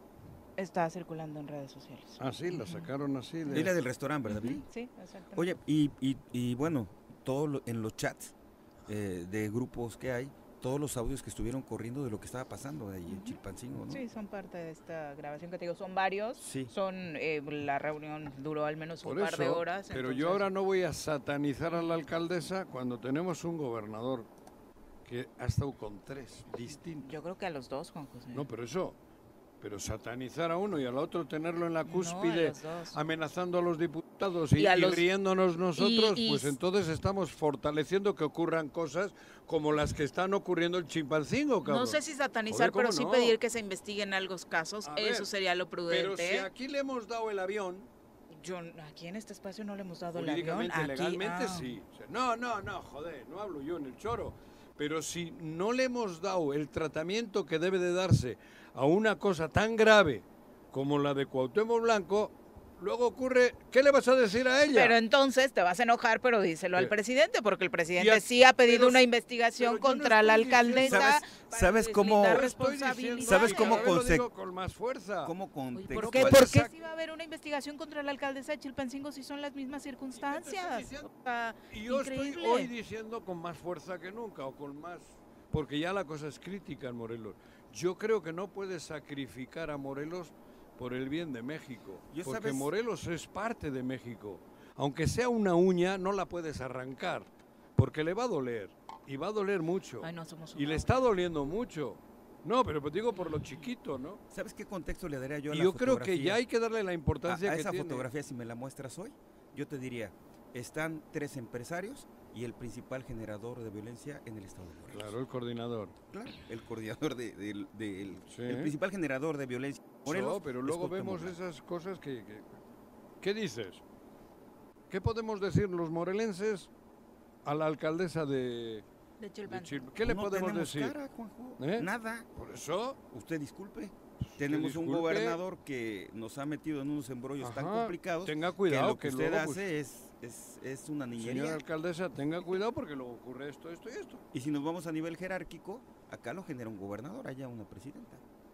Sí. Sí, la trascendencia, incluso el Claro. nivel de responsabilidad es mucho mayor. Terminamos con eh, lo ocurrido en este atentado con explosivos contra el personal de la Fiscalía de Jalisco y la Policía Municipal que ocurrió anoche en la colonia Ah, Larios, en Tlajomulco de Zúñiga. Versiones preliminares indican que la unidad policial fue emboscada cuando agentes acudían a un reporte de personas sin vidas en la zona. El vehículo estalló al pasar por una mina terrestre. Dos elementos de la Fiscalía Estatal y un policía local murieron. Hay 10 personas más que resultaron heridas, entre ellas dos menores.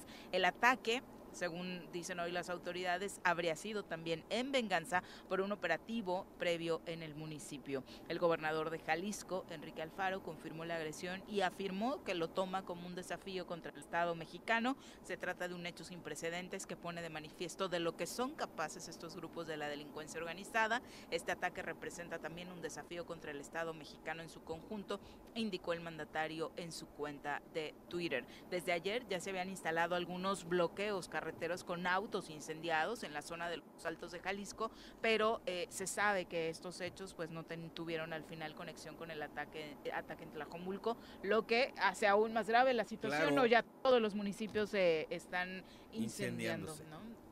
Terrible por donde se le quiera Pero ver. además ahora, ahora sí estamos viendo ya el armamento que pensábamos que tenían como de... Están estamos viendo las ¿no? Barrett, estamos viendo el calibre 50, estamos viendo El minas, ataque que le dieron al difunto Hipólito, A Hipólito Mora, eso claro. fue un Entonces, ataque hoy una militar total, una o sea, blindada no militar, te- quiero decir, con toda la una guerra de guerrillas brutal, ¿no? Con armamento de, de alto calibre, de le hicieron pomada. Fueron Barrett, ¿no? Justo. Sí.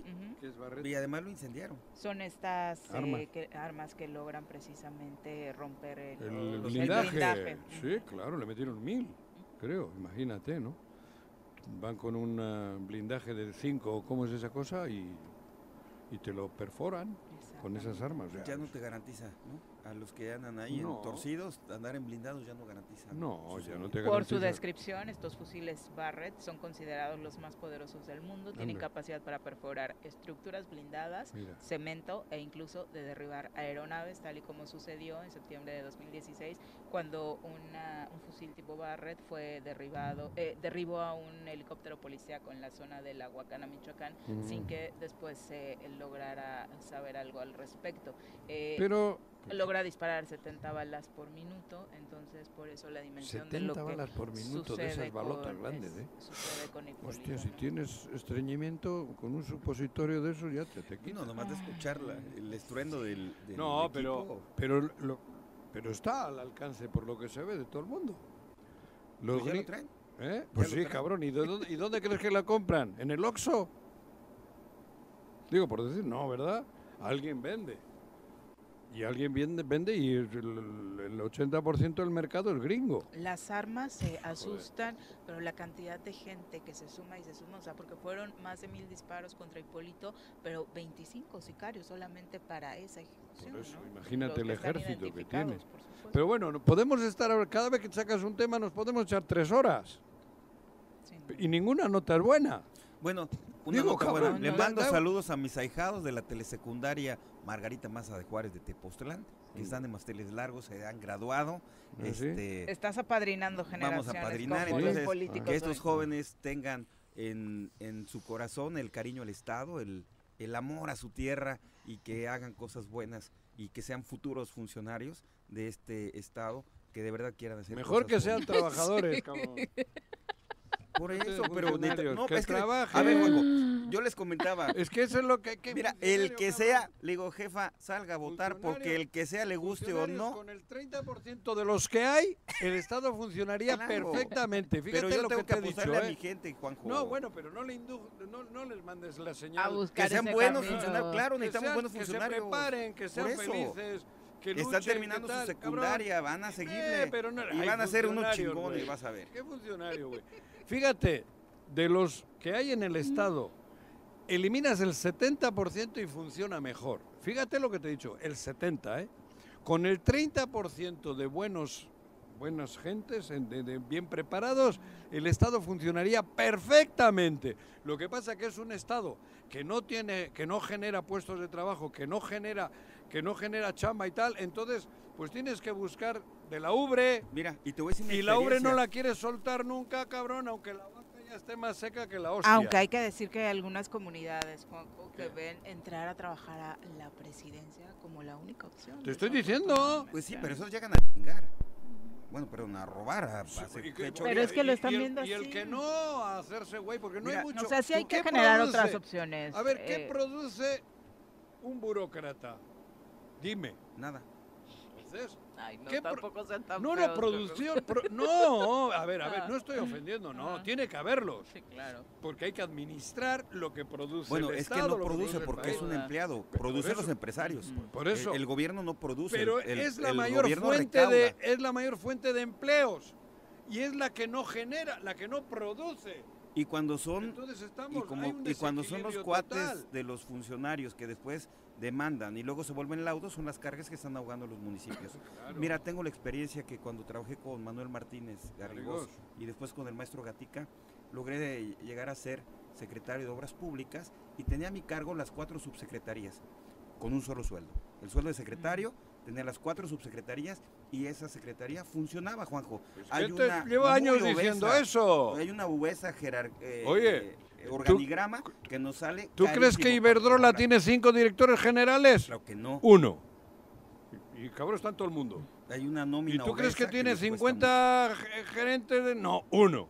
Pero mira, todos Digo, dicen que van a que adelgazarla El y ejemplo ninguno lo de la hace, ¿eh? opulencia en, en- en el capital, ¿no?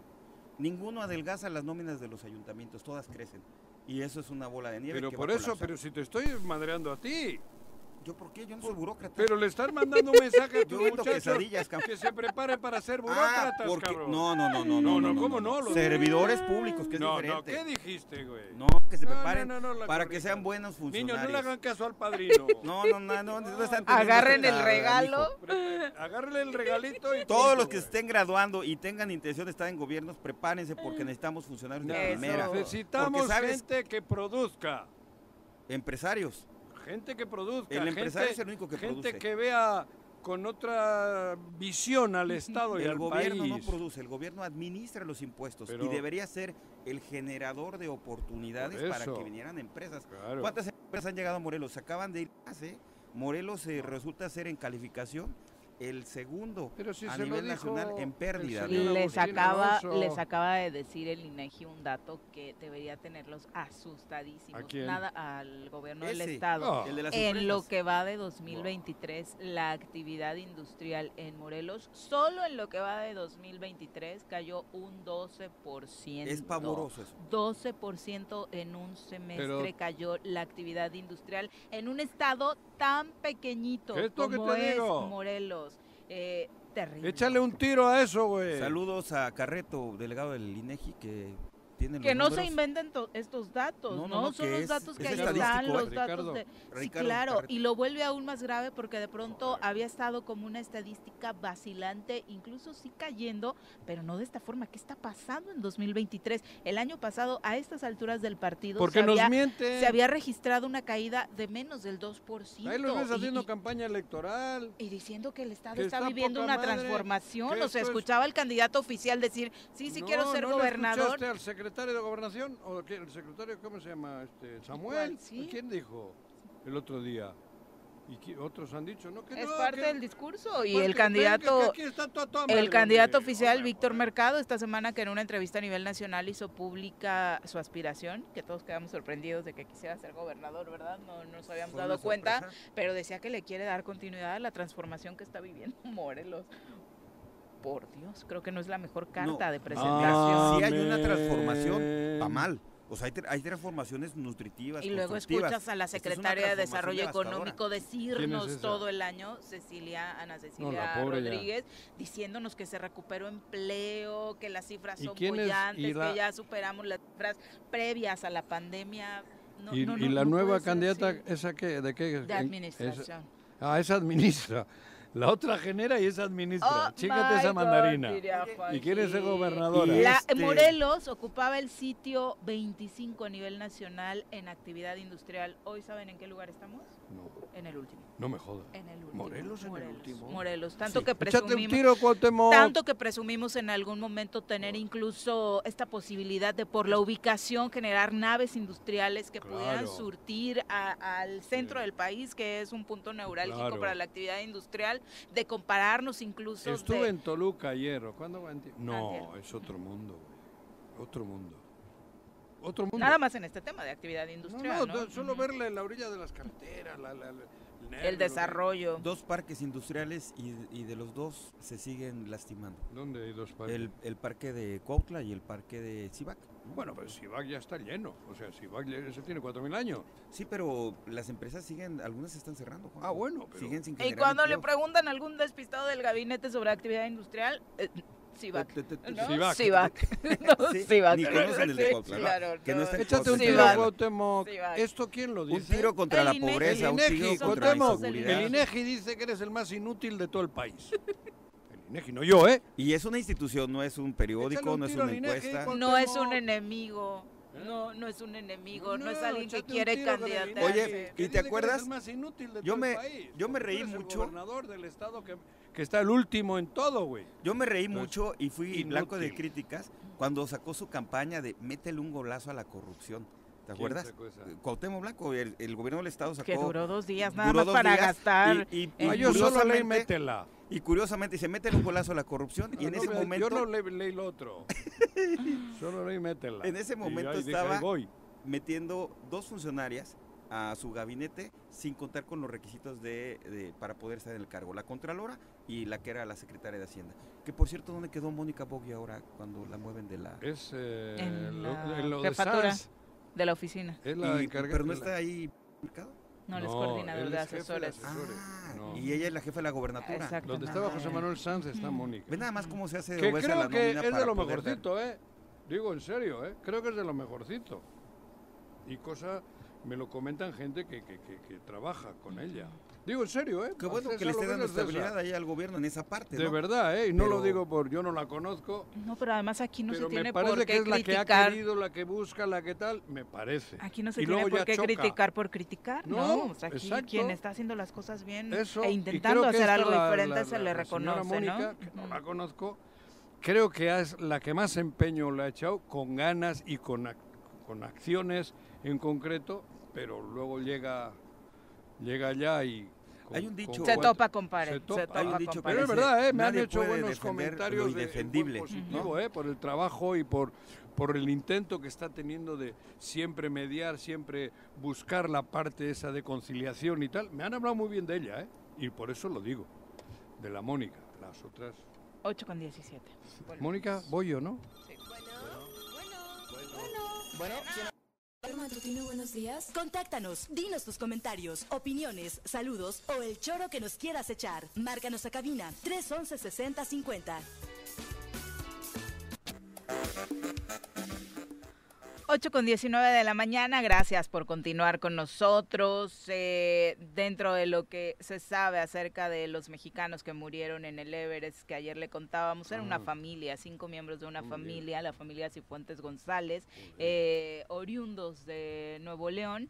eh, tenían como pasión viajar juntos, por lo compartido en sus redes sociales, parece ser que era uno de sus principales hobbies y tenían, según quienes les conocen, pues este sueño de conocer la montaña más alta del mundo. Oye, eso sí, Eh, ¿eh? Y desafortunadamente eh, Ismael Cifuentes, de 56 años, Luz María González, de 55, junto con sus hijos Fernando Abril y María, adolescentes, pues perdieron la vida en este accidente donde realizaban un recorrido en helicóptero para observar eh, la montaña, la montaña más alta del mundo. Una Pues son lugares de riesgo, ¿no? De mucho riesgo. Y las- Volar a, a 8.000 metros. Se hará una investigación acerca de eh, la responsabilidad de la eh, empresa dueña del helicóptero porque las condiciones del clima no eran las propicias para realizar este, joder, si hay un este viaje, helicóptero ¿no? las pasa jodidas para ir a rescatar a los montañeros y eso. ¿Sabe? Como el otro día el güey ese que fue en un submarino, ¿no? Que ahí se quedó. Eran cinco. Pues eso. pues, No nada más, arriba. sí. Digo, hombre, qué bonito tiene que ser volar por arriba del Everest. Porque, bueno, a los que Sí, nos gusta la montaña tiene que ser emocionante y y tal, pero, bueno, si Mejor, caes... en lugar de mandarte al Everest, te mandamos a otro submarino, si hay alguna expedición, Juanji. No, yo, ahí sí no, ¿eh? Yo, yo- yo no, no es que tenga claustrofobia, pero no me joda, meterte en un chorizo de esos para abajo. Claro, ir apretadito, No, además. no, apretadito, Pero bueno. El culo muy apretadito tiene que ir para bajar ahí abajo, güey. Son las 8 con 21. Jorge Perdón. Salgado Ruiz, delegado de Infonavit en Morelos, nos acompaña en cabina hoy con buenas noticias, queridas. Siempre trae buenas noticias, queridas pero- soreras, pongan Escuchen. mucha atención porque hoy está la Para las dedicada a la mujeres. información Pepe, particularmente ¿te para puedes ir? ustedes. Bienvenido, Jorge. Muchísimas gracias. Pues bueno, dentro de todas estas cosas que vivimos a diario, pues por lo menos traer un poquito. Buena, esto me gusta. que con- Ay, contigo sí, siempre hay buena noticia, Llevamos joder. una hora con 20 minutos con depresión. Pues mira, ahorita justamente para, eh, pues en un esfuerzo por tratar de, pues de, de- de hacer algo de justicia ante las diferencias de las brechas salariales entre hombres y mujeres, Que la hay. el- que la hay, es una Sí, sí, realidad. claro. El Infonavit ha decidido que eh, todas las mujeres eh, tienen un bono de 20 puntos, o sea, necesitan menos puntos para su precalificación.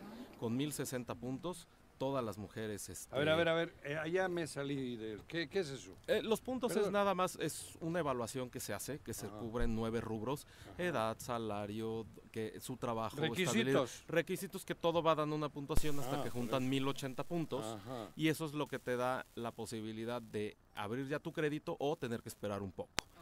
Normal, la escala es a 1080, pero para mujeres, nada más, para todas las mujeres, va a ser a 1060. Además de que la edad... 20 puntos menos. 20 puntos menos y además de que la edad. eh, nosotros tenemos una regla, los créditos se dan, tu edad más el plazo de tu crédito debe dar 70 años. Sí, porque para que no te mueras, cabrón, Exacto. ¿no? Eh, no, y para que a pagar. bien no, y No me este- quiero imaginar el crédito de Juanji. Entonces, 300, eh, 350 pesos. justamente lo que pasaba es que también Cabrón, que todavía me siento bien. a la hora de tú sumar esto, al Ah. pues, quedarte un poquito más corto la edad del crédito, suben las mensualidades Ajá. y pues llega a bajar el monto. Ajá.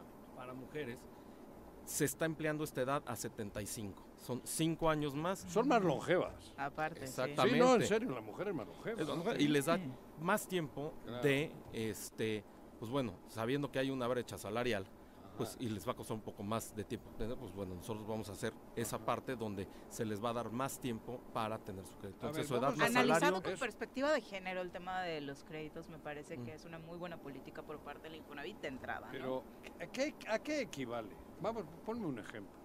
A ver, Eh, una mujer tiene 60 años y quiere un crédito. normalmente puede? sí, claro, ver. mientras siga con relación laboral, Sí, sí, chambeando. en las reglas Las normales jubiladas y jubilados ya, ya jubilados ya ya no, no. pu- pueden retirar no. su saldo de su Eso, cuenta. eso, retirar la lana y, listo. Ajá. Pero quien tenga, por ejemplo, 60 años tendría un crédito, mujer. mujer, ¿Por qué tendría un crédito normalmente a 10 años, que daría los 70. Los 70. Esto- Ella a 75. Exactamente. Normal a 10 años esto le daría un monto que a fin de cuentas pues está topada con lo que des de mensualidad.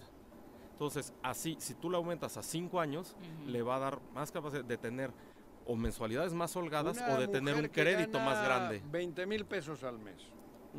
Más o menos le va a quedar, o sea, el chiste es que tenga 20 mil pesos al mes. Ah, Una mensualidad, por ejemplo, de 5 mil pesos. Ajá. Entonces, esta, el monto total ya no van a ser 5 mil pesos que va a pagar por 10 años. Puede sacarlo hasta por 15, lo que le va a dar oportunidad de tener un mayor monto. Claro. O si dijera también en el caso, O cómo darme. no necesito tanto, necesito menos, bueno, le da tiempo también de que tenga unas mensualidades más, más cómodas. cómodas. Exactamente. Es una gran noticia. ¿A partir de cuándo aplica? Joder, Ya, a partir de ya, ya está vigente. Cualquier persona que llegue y si el mes pasado no precalificó por unos puntos, ahorita va a, va, va a precalificar cualquier mujer con 1060 puntos. O sea, yo Pele, ¿no? Ya. Para pues- reunir estos estos puntos, ¿tienes un más menos de empezar a, a ver? A partir de a- tres bimestres cotizados, que eso también se bajó antes, Ah. todo era en un año o año y medio O gastador. sea, tres, mi- bi- tres bimestres. en el Infonavit cotizando. Cotizando. eso es para hombres y para y mujeres. eso es para hombres y Para todo. mujeres, O exactamente. sea, tres bimestres son seis meses. Seis meses, Ajá. exactamente. Seis meses con tu relación Una laboral, empresa tal y cotizándole cotizando y ya puedes ya, ¿eh? empezar. Solo seis meses. Seis meses, exactamente. Eso se bajó desde el 21. Pues aprovechen. Y los créditos eh, que ahora mismo están requiriendo más, eh, los montos ascienden aproximadamente en promedio a cuánto. Pues normalmente con este cambio de reglas, de entrada, desde que se cambió el año pasado de 65, 70 años, tuvimos un promedio que aumentaban hasta 180 mil pesos los créditos. Esto con otros le está dando una ¿Ese se oportunidad. aplica en qué? eh, o sea, en- ahora sigue siendo la cuenta, a- Sí, sí, ampliando por eso, el pero crédito. normalmente el que pide un crédito, ¿para qué lo pide? No, aquí todos son para vivienda. Hay que rec- Por eso, pero para, Para adquirir, remodelación, para adquirirla, para todo. A fin de cuentas nosotros tenemos para créditos levantarle un piso. para remodelar, para construir en terreno propio, para adquirir tu terreno, Ah, para eso. construir en tu terreno, para remodelar, para ampliar. todo. No todo. Por Ah, ejemplo, Remodel- Sí, por ejemplo, construyo, te da un crédito hasta de 500 mil pesos para construir, depende también tu saldo de su cuenta, Ajá. pero como no es un hipotecario, es sobre, puede ser en propiedad social. El Mejoravit, que ahora lo dividimos en renueva y repara, que son microcréditos, que antes la gente acudía pues al banco a prestar la nómina, que se te echó a perder algo en tu casa y Sí. te urge, el tarjetazo. Bueno, ahorita como ya es financiado por el instituto, una tasa del 10%.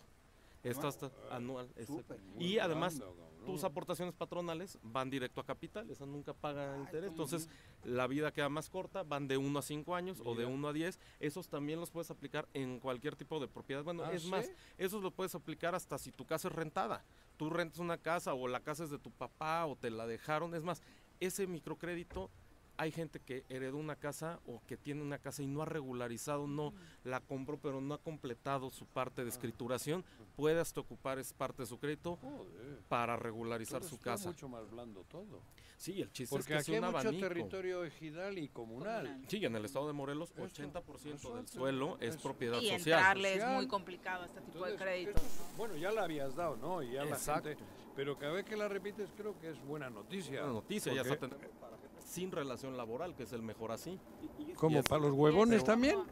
Es gente que cotizó, gente que cotizó, no, gente que cotizó Ah. y ahora es independiente y ya no tiene una relación. claro, tiene que patronal. tener sus puntitos Ah, por ahí, ¿no? No, ahí no necesitas ¿No? puntos, nada más necesitas tener tu saldo de su cuenta. Es un crédito Pero haber para trabajado, mejora, sí. haber trabajado y tener un saldo de su cuenta. que- Que, nunca ha trabajado, No, no, no, cabrón. que ha trabajado alguna vez, que ha cotizado y tiene parado pues, su saldo de su cuenta. Sí, ya solo hombre. lo podría retirar sacar en su jubilación. Que ha perdido su chamba, que en Morelos... Hay o se independizó, puso su negocio y ya no cotizo, pues ya soy patrón. Sí, sí. Pero entonces te, te puede dar el Infonavit, por ejemplo, para todas esas personas es hasta 140 mil pesos para mejorar tu casa. ¿En tu subcuenta cuánto debes tener para poder ser...? El- dependiendo lo que tengas, ahora sí que es el 50 por- mil- 150 140 mil el tope o lo que tengas en tu saldo de su cuenta. Y además ese es al 0% de interés. Ah, ¿Y cuáles son los requisitos básicos del Pues obviamente comprobar la titularidad de, por ejemplo, en el mejor Tiene que Así, estar a tu nombre el premio. Tiene que estar a tu nombre. Ese sí es ahorita beneficiando exclusivo, mejor así, como es un programa piloto, a quien es propietario. Pero por ejemplo hay otros mejor así, y este digo el mejor habit. Ese pues puede ser nada más pues que comprobar que la habitas. No necesita, puede ser pues cualquier casa, porque a fin de cuentas pues es, por ejemplo en el estado de Morelos 49% de la vivienda tiene fisuras, tiene grietas, tiene Claro, humedades. Ahora con el agua... Con el agua, el chiste es que pues, la, la- la vivienda, el rezago de vivienda no solo es la falta de vivienda, es que hay vivienda, pero no es vivienda adecuada. Ujú. todos estos programas de mejora es que la vivienda, Dignificarla. dignificarla y se vuelva adecuada. Eso. Y no generar nada más vivienda Esto es a lo tremendo. loco. Sin Claro. duda. Joder, Y particularmente, Úsenlo, o- banda. o, sea, todas estas se redondean Exactamente, usen su crédito, es su derecho.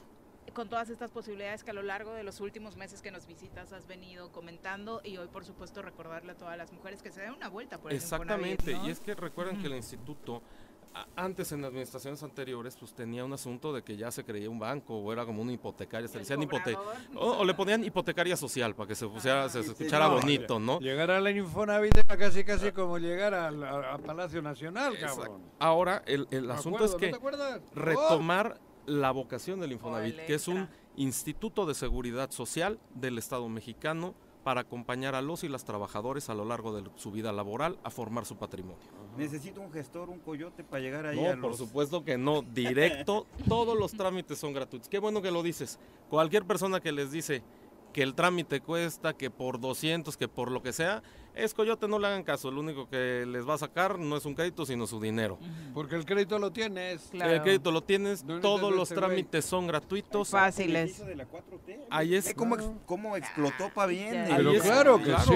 Y estamos de lunes a La viernes de T es 8 y media a 2 y media de la tarde. Pueden entrar con, sin cita, como sea. Y los sábados estamos moviéndonos. También De chambear. feria, por- ¿no? eh, de ferias, por ejemplo, el- este sábado vamos a estar en este en el Chedraui de Emiliano Zapata, los Ah. otros dos Ah, En me queda, sábados. me sí, queda ¿no? cerca. Sí, ahí en la entrada La vamos a estar para la gente que no tiene chance el fin de semana, digo el tres semana, ahí los acercamos, el pasado Terminando, estuvimos en después de que Jutepec. aprueban tu crédito, una micheladita. Exacto, ahí, de después pues nos vamos a ir- A mí me después- encantan. ¿eh? Sí, Hay los muchas últimos- buenas por ahí. Sí, Los empiezas con una y te, te chingas el crédito el sábado. Ya no soy, ya ya no soy así, peda, ya no soy así. No, y por ejemplo, ¿No? los últimos dos fines Ya, de mes nos vamos a ir Ya, a Cuautla. ¿Y ahorras? Ya ahorro. Y el chiste es así, nos estamos moviendo. Vamos a estar ahorita, digo, estuvimos en Cutepec, estamos en Miran Zapata, Ajá. también en la delegación la abrimos los sábados. ¿Ah, sí? Sí, sí, sí. Y El este sábado en plan de Ayala. en plan de Ayala y también vamos a estar a- este, este en Emiliano Zapata y los siguientes dos vamos a estar ahí en Atrios en Cuautla.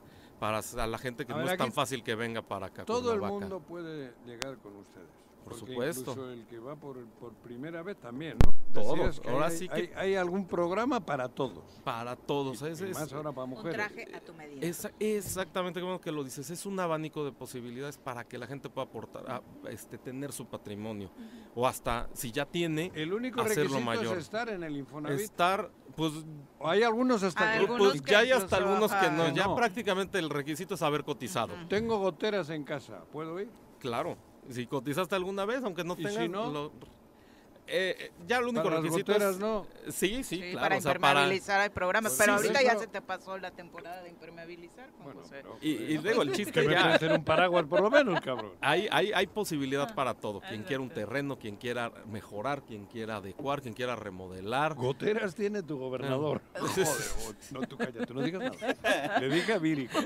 Muchas gracias. ¿Dónde están ubicados? Recuérdanos. Estamos en Plan de Ayala número 825, ahí en Plaza Arcos Cristal. Ahí estamos de lunes a viernes, es el Es horario oficial. curioso, yo creo que la gente no, no necesita un dinero y Infonavit no se acuerda de. Infonavit. No, Exactamente. Hay que ir al Infonavit por ir al Infonavit. ¿En serio? Por ejemplo, estos de mejora son no vayas muy buenos. al, al banco directo El porque ahí crédito te de van a nómina. hacer- Uy, no. O el tarjetazo. Primero Gangsterilo de los bancos últimamente. Pero es que por eso estoy animando. Necesitas dinero. noticia, Primero, Infonavit. infórmate en el Infonavit. Esta es una iniciativa del Cabrón. director general de estos microcréditos, porque Claro. justamente el microcrédito es por una emergencia.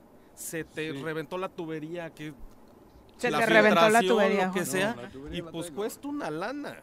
Y pues digo, estos son hasta, por ejemplo, 37 mil pesos, que pues te ayuda a arreglar, y luego hay otro Sí. que es de 37 Oye, a y- y- 150. pero si se me ha roto la válvula, cabrón, y está... ¿En cuánto tiempo me, me tramitas eso? Puede ser hasta el mismo día. No me joda.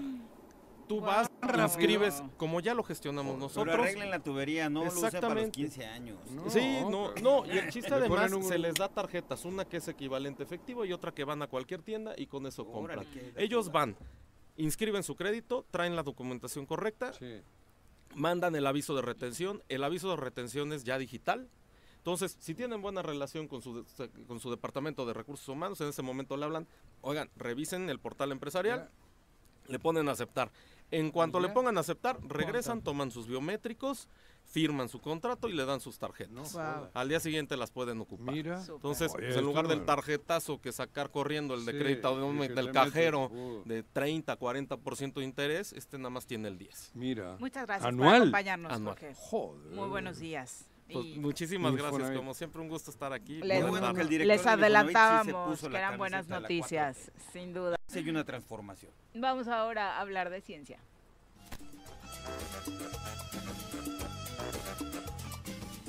Todos los casos que la ciencia y la medicina no pueden explicar, la doctora Brenda Valderrama nos los va a contar. Recibimos en cabina a nuestra experta de cabecera, la doctora Brenda Valderrama. Bienvenida.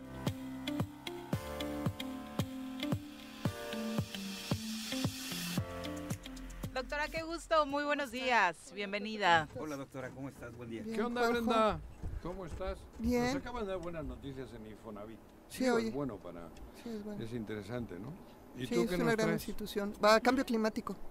Ah, seguimos con el tema del cambio climático. cosa? ¿Qué cosa? Ajá. La tromba de antier. En el rancho. joder, Por lo menos conté cuatro árboles tirados en la federal. Sí, sí, estuvo Sí, ter- no, y este año va a ser terrible, porque ha sido el año con más altas temperaturas en la historia, en los Hoy, últimos 100.000 años. En Almería, 47 grados he visto. Imagina. En el sur de Es eso que se te península. pegan los Y, zapatos. y en África Sí, está nevando. Se funde el plástico del zapato, sí. En África está nevando, ¿no?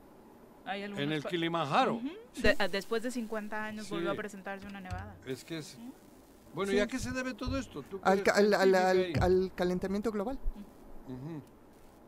Los, y de hecho ahí empieza el dato, ¿no? Porque los cinco días más calurosos de la historia de los últimos 100.000 años fueron la semana pasada, del 4 al 10 de julio. ¿Nunca había sentido algo así, Joaquín? No, no, nunca. Del 4 al 10 de julio son los cinco días con la temperatura global más alta de la historia de los últimos aparte, 100.000 años. Todo el planeta.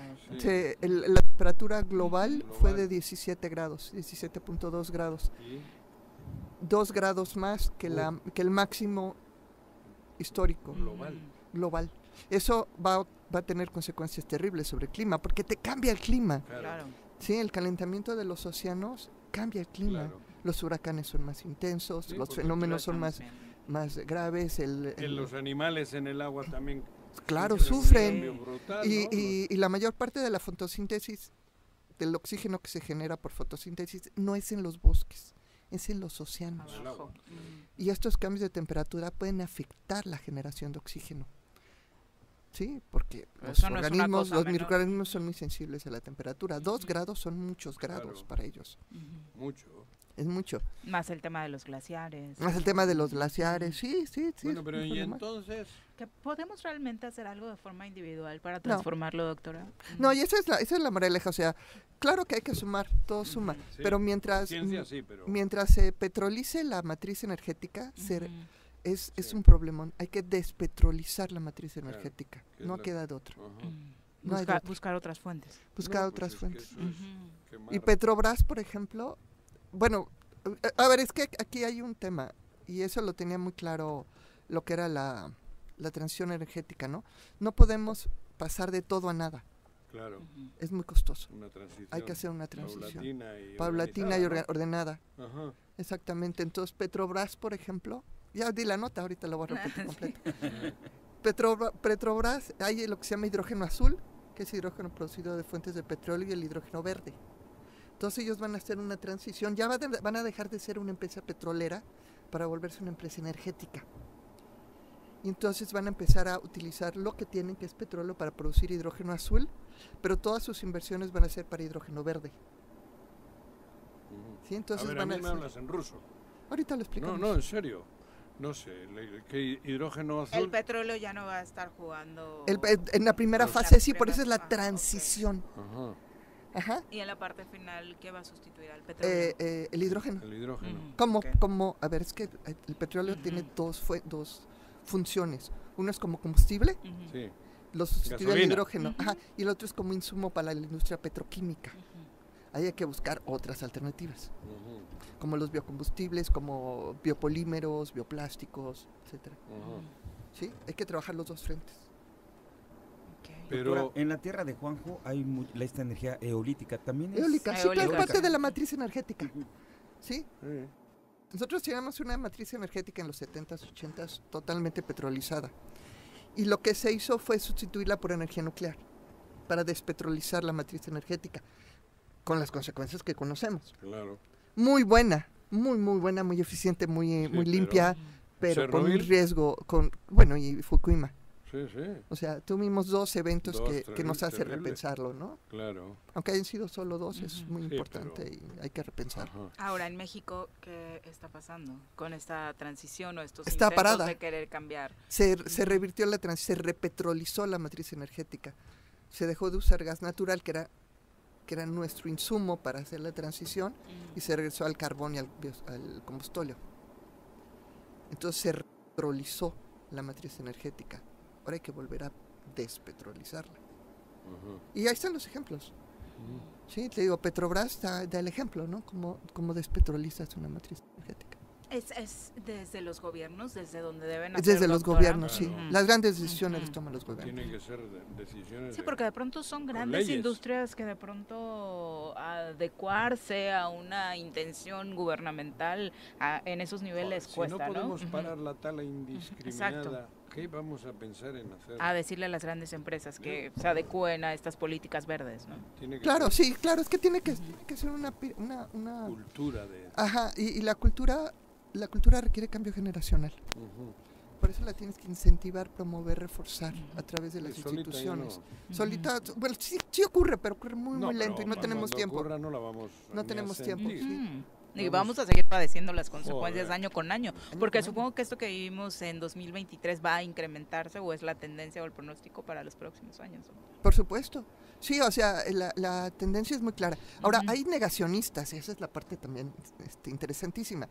Eh, cuando, sale, cuando salen estas notas y hay un planteamiento de, re- de, de- de darle el fin al Holoceno, que es la época que estamos viviendo, a la época geológica que estamos viviendo, y, da- y abrirle paso al Antropoceno, hay gente, muchos estudiosos que dicen, no, no, no, esta es una faramaya, están ustedes de- magnificando el asunto, esto ha ocurrido muchas veces y sacan los datos Cíclico y históricos, que cíclico, bla, bla, bla. pertenece a ese grupo. Y, y- pensando a ver, Es ciclo- negacionista, ¿eh? No, no, no, no. pero, pero, pero, Yo a ver, sin cíclicos nega- es- negar eso, No, por eso. hay un asunto muy claro. Cuando eso ocurría no había humanos. Ni los humanos Eso, intervenían, claro. ni los humanos se afectaban. Hay una, hay Pero una- ahora se agrava el ciclo se agrava el ese. ciclo. La otra cosa es que tenemos sí. conciencia del ciclo. Claro. Antes era un Exacto. fenómeno que ocurría, pero éramos Claro. bacterias y hongos, ¿no? No nos enteramos claro. de nada. Pero así nos enteramos y ahora sí estamos tanto conscientes de lo que está ocurriendo como que estamos participando. Entonces sí podemos nosotros, por lo menos evitar que se, que que se esto no- evitar que esto sea más grave.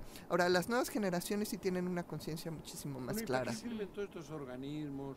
La ONU, la OTAN, la otra, la madre que se reúnen. Si saben que está- estamos jodidos. O sea, de verdad. Porque los gobiernos en ese, en ese, en- en- el egoísmo de Estados Unidos, el egoísmo de China.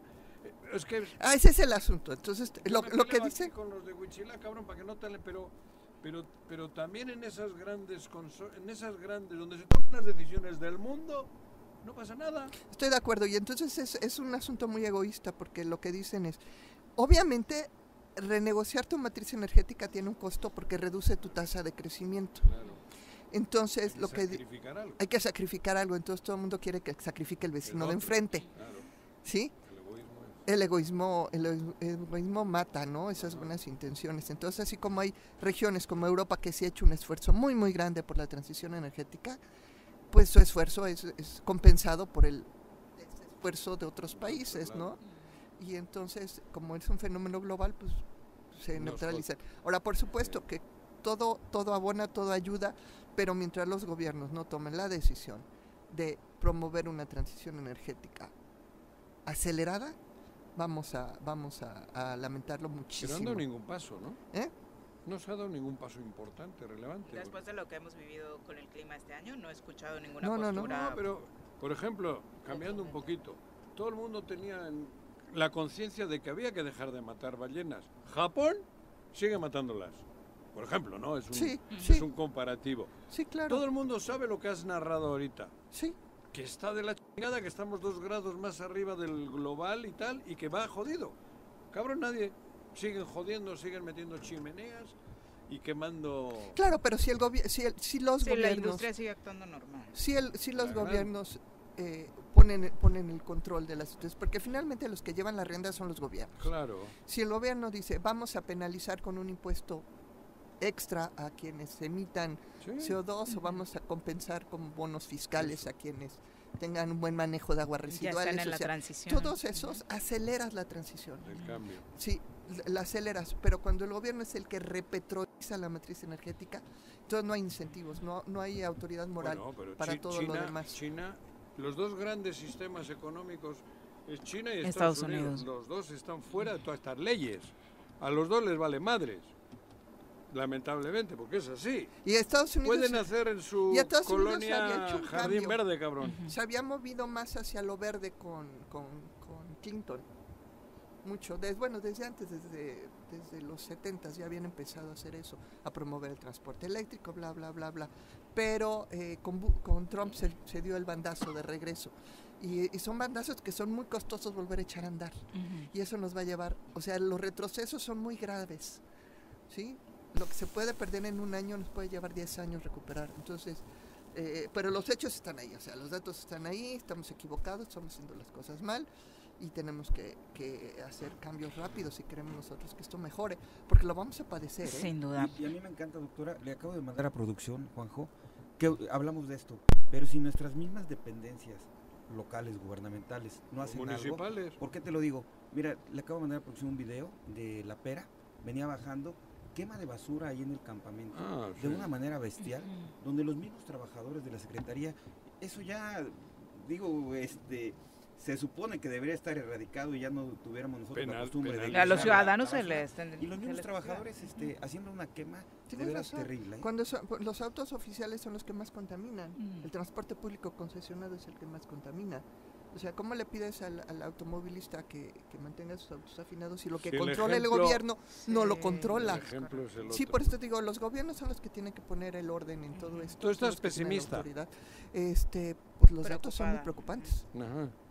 Sí, y este año va a haber Pero es real, no es una chaqueta, esto es real. No, Carlos. Caltenco nos escribe, Sí, al igual que otros radioescuchas, dice Carlos, eso que afirma la doctora es falso, el consumo de carbón apenas alcanza el 2% de la generación de energía y esta administración está por inaugurar la más grande planta de energía solar de América Latina. Se repetrolizó, se repetrolizó. La economía se sustituyó el gas natural en las, en las de ciclo combinado por, por combustóleo y carbón. Eso es un hecho. ¿Sí? Segundo, segundo hecho, se suspendieron proyectos de, de- de redes. Bueno, lo primero que se hizo en el 18 fue suspender las dos líneas de transmisión, la que venía del Istmo a Morelos y la otra que conectaba a Baja California. Esas redes eran muy importantes porque permitía lo que se llama generación distribuida. Y es que entonces le descargamos de chamba a la CFE en generación de energía y podemos nosotros generar energía como particulares y distribuirla en lo local. Y esa era, era parte de la transición energética y eso se suspendió. Entonces, sí que hagan una planta, una, que además es privada y es para el complejo de, de Sonora.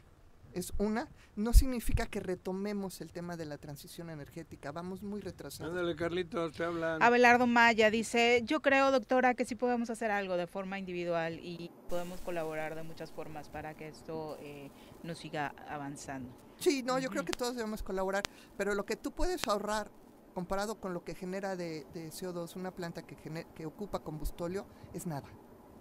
Sí, o sea, suma cuando tenemos un piso parejo. Bueno, pero si empezamos nosotros, nuestros hijos, como decías hace rato, Pepe, ya van a llevar otra. Sí, el que las nuevas generaciones Digo, tengan más conciencia no no es de gratis, ¿no? No. Digo, los pero, hijos pero, nuestros. pero deberían empezar en condiciones más favorables que la que les estamos Sí. Sí, no, no les podemos No dejar, les podemos dejar toda la carga. camino tan empedrado, pero, ¿no? pero sí empieza por nosotros. Definitivamente. Tienes razón, el impacto en el estado de ánimo. Mira, tú afinas tu auto, Juanjo, pagas tu multa porque se te pasó. Llevas y de repente ves el transporte público que hasta te nubla, que no puedes Ay, ver. sí, Entonces te dices, bueno, ahogas ya cuando pasa la ruta. Acabo de estar en autos. Yucatán, pasé unos días en la Qué península. rico. En Mérida, en Mérida. La cantidad de, de, de contaminante que tiene la maquinaria que está trabajando en la construcción ¿En el tren? del tren, o sea, hay miles, decenas de miles de camiones mal afinados ahorita en la selva, No mal. ¿sí? Pero, pero Sí, bueno, decenas de miles. Pero, exagero. pero, pero también ustedes critican el tren y el tren va a ser eléctrico. No, ¿Cómo no? no, no, no va a ser eléctrico. Sí, es Va a ser de eléctrico. diésel. Es híbrido, ¿no, doctora? Sí, pero híbrido es combustible. Es híbrido, en su definición Es formal híbrido, es lleva híbrido. combustible. Ajá. Pero digo, el, el- el No, daño no, es yo pensé que era eléctrico. No. Vamos a darnos un tour, a conocer. Y Sí, vaya. Debería, no, no, realmente sí. es Voy otro ir, tema de otro día, pero la- la- el daño ecológico es brutal. Muchas gracias por acompañarnos, Doctora, Muy buenos días. Buenos días. Eh, el resto de comentarios del público, porque tenemos por ahí muchos pendientes. Pavel Rusarini dice, yo creo que a Cuau lo andan solapando desde el gobierno federal. Mariana Barrera, gracias eh, por, por escucharnos. También dice, eh, eh, por aquí nos mandan saludos, tenía de otros municipios. José Luis Portugal, ya lo encontré, que nos escucha desde Tepalcingo. Muchas gracias. Y bueno, Abelardo desde Huitzilac, desde tu zona. Muy participativo siempre, Abelardo. Muchas gracias. Vamos ahora a hablar de educación. Ya nos acompaña en cabina la maestra Blancanieves Sánchez Arano, a quien recibimos con muchísimo gusto en este espacio para cerrar el programa de hoy. Bienvenida, maestra. Muy buenos días. Buenos días y un gusto de estar con ustedes y con la audiencia. Sobre todo, una felicitación hoy, el Día del Abogado, un profesionista que toda la sociedad lo requerimos y que cualquier momento y en cualquier estadio de nuestra vida, por una Te cosa u cruzas otra, con uno. te cruzas con Sí. uno. Una. Y hay también muy, unos muy profesionales. Sin ¿no? O sea, duda. también hay que reconocer A veces son como las gases, ¿no? Los. Siempre se te cruza alguno. Ay. Pero bueno, lo bueno es que No, ¿no? sigan si- dando el servicio hoy a la parte social. Y bueno, en educación, primero que nada, me gustaría felicitar este, a la Universidad del Estado, a la UAN, después de tanta lucha, tocar puertas, por fin, este, el que ayer se haya concretado esa reunión realmente para poder tener un incremento en ese presupuesto que ha sido tan anhelado, te digo porque a mí me tocó en su momento, en la anterior legislatura, hasta, bueno, se pagan Pero costos hay, políticos maestra, ahí. yo lo que no entiendo es por qué de algo vital Se hace... tienen que andar, se tiene que andar mendigando. Digo, por la falta de la conciencia de de que la educación debe que- ser una inversión. sí, por eso. Pero- Pero, algo tan obvio como que es, ese dinero debería de estar, quítale. Fijo, Quítale fijo, sin tener que andarle pichicateando a, nadie un centavo. A la ¿no? educación pública le debe de sobrar. Y, y que sobre, cabrón. No es, que... Es, digo, si hay treinta y tantos mil millones. 36 cabrón, mil Primero, millones. ¿qué necesita la educación pública de Morelos? Tanto, ya. Quítale. Ya te quedan 28 mil millones. Para A- tu ahora- compadre, para tu comadre, ¿no? Claro, Porque así se está Es que a repartiendo, mí me duele al parecer. que tengan que andar mendigando en el área de ustedes algo que, que debe de estar ya. O Pues- sea, ah, en el presupuesto ese famoso debería de venir todo. Pero no 100, do- 100 pesos cuesta la educación, 100. Porque mira, desafortunadamente se ha politizado la educación y entonces ese yo creo que es uno de los grandes males que tenemos en tanto en el nivel básica como en nivel superior y para muestra ahí lo tenemos, ¿no? El día de ayer y el día de antier recurre los maestros de educación básica. Ayer reunión de la Universidad del Estado Sí, con los- la en legis- los- en los con la le- belenes. en los, con los belenes con la legislatura. Y es una tarea que traíamos desde la anterior y que a final de cuentas hoy las condiciones son otras. El, el mesa directiva conformada de diferente manera, con un con un interés de esos 15 diputados para sacar el presupuesto y que no dudo que se va a concretizar y es por el bien realmente de los jóvenes, ¿no? Porque la Bueno. universidad se ha visto este, en el rechazo constantemente en determinadas este, asignaturas de las facultades porque no tienen los espacios para cubrir lo que implica tener más matrícula en una universidad. Entonces, bueno, pues enhorabuena realmente porque después de tanto estar insistiendo, hoy se puede construir y digo, y tenemos ahí al rector a lo mejor que es una persona que ha sido más tranquila, ha tratado de ir conciliando Ha y sido buscar rector. ha sido rector, o sea, no se ha La metido a la parte sola. a la parte política. Ajá. Digo, porque una vez que las cosas se politizan, ahí tenemos unos grandes diferendos. Y para muestras tenemos ahorita lo que está en boga, que son los libros de texto, ¿no? En boga y, y en- bueno, sí, lo iba a decir, Ibera prófugo. Ah, Bueno, también esa es otra parte, que es la- esa parte política y ahí ya te dan, las autoridades correspondientes tendrán Pero que- nos dan que- un contexto de para dónde se va, ¿no? Exacto.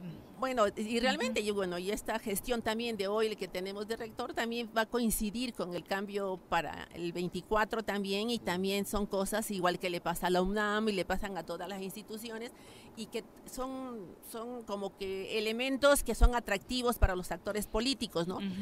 Y tenemos a nivel federal, bueno, que tenemos por ahí los enconos que tienen con la propia Suprema Corte de Justicia, con lo que es el INE, lo que no se pudo tocar es a la UNAM todavía. Entonces, bueno, hay, ahí trae muchas cosas que están pendientes y que tienen intereses políticos y yo creo que en las rectorías también hay hay otros actores ahí también que tienen sus propios intereses políticos, ¿no? Yo creo que la educación tendría que ser por el interés superior que son los niños y los jóvenes de un estado y de un país. Y entonces hoy cuando ayer vemos ya un banderazo de Es salida. que, la- perdón que te interrumpa, las grandes transformaciones en países de, de ahí, de, de, de- Tailandia y por ahí, han sido en la educación. Pues ahí fue el primer impacto. Ahí tendría Cambiaron que el sistema educativo y generaron un país nuevo.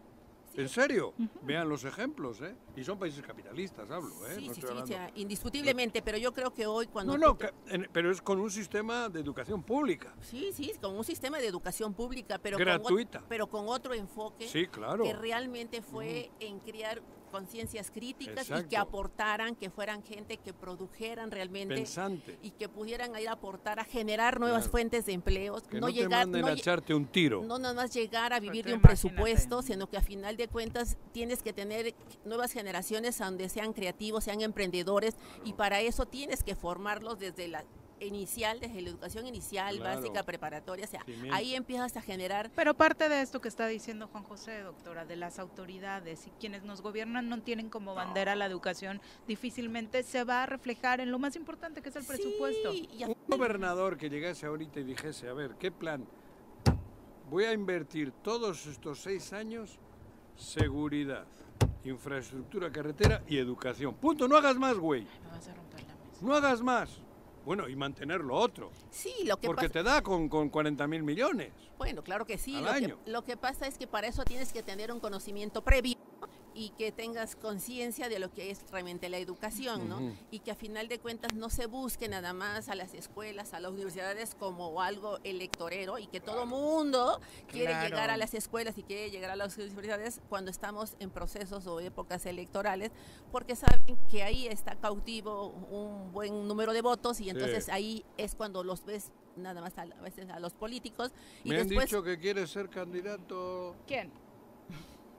El del IEB. ¿no? Ah, de la Ah, educación sí, básica. Sí. Exactamente, mira, pero, Ya está enfocado en eso. pero está enfocado en eso y bueno, que ¿Quiere afortu- ser alcalde o qué? me- afortunadamente Sí. ahorita, Uy, digo, ustedes saben por ahí que, que se inició una auditoría el día 3 al Instituto de Educación Básica a través de la eh, Auditoría Superior de la Fiscalización.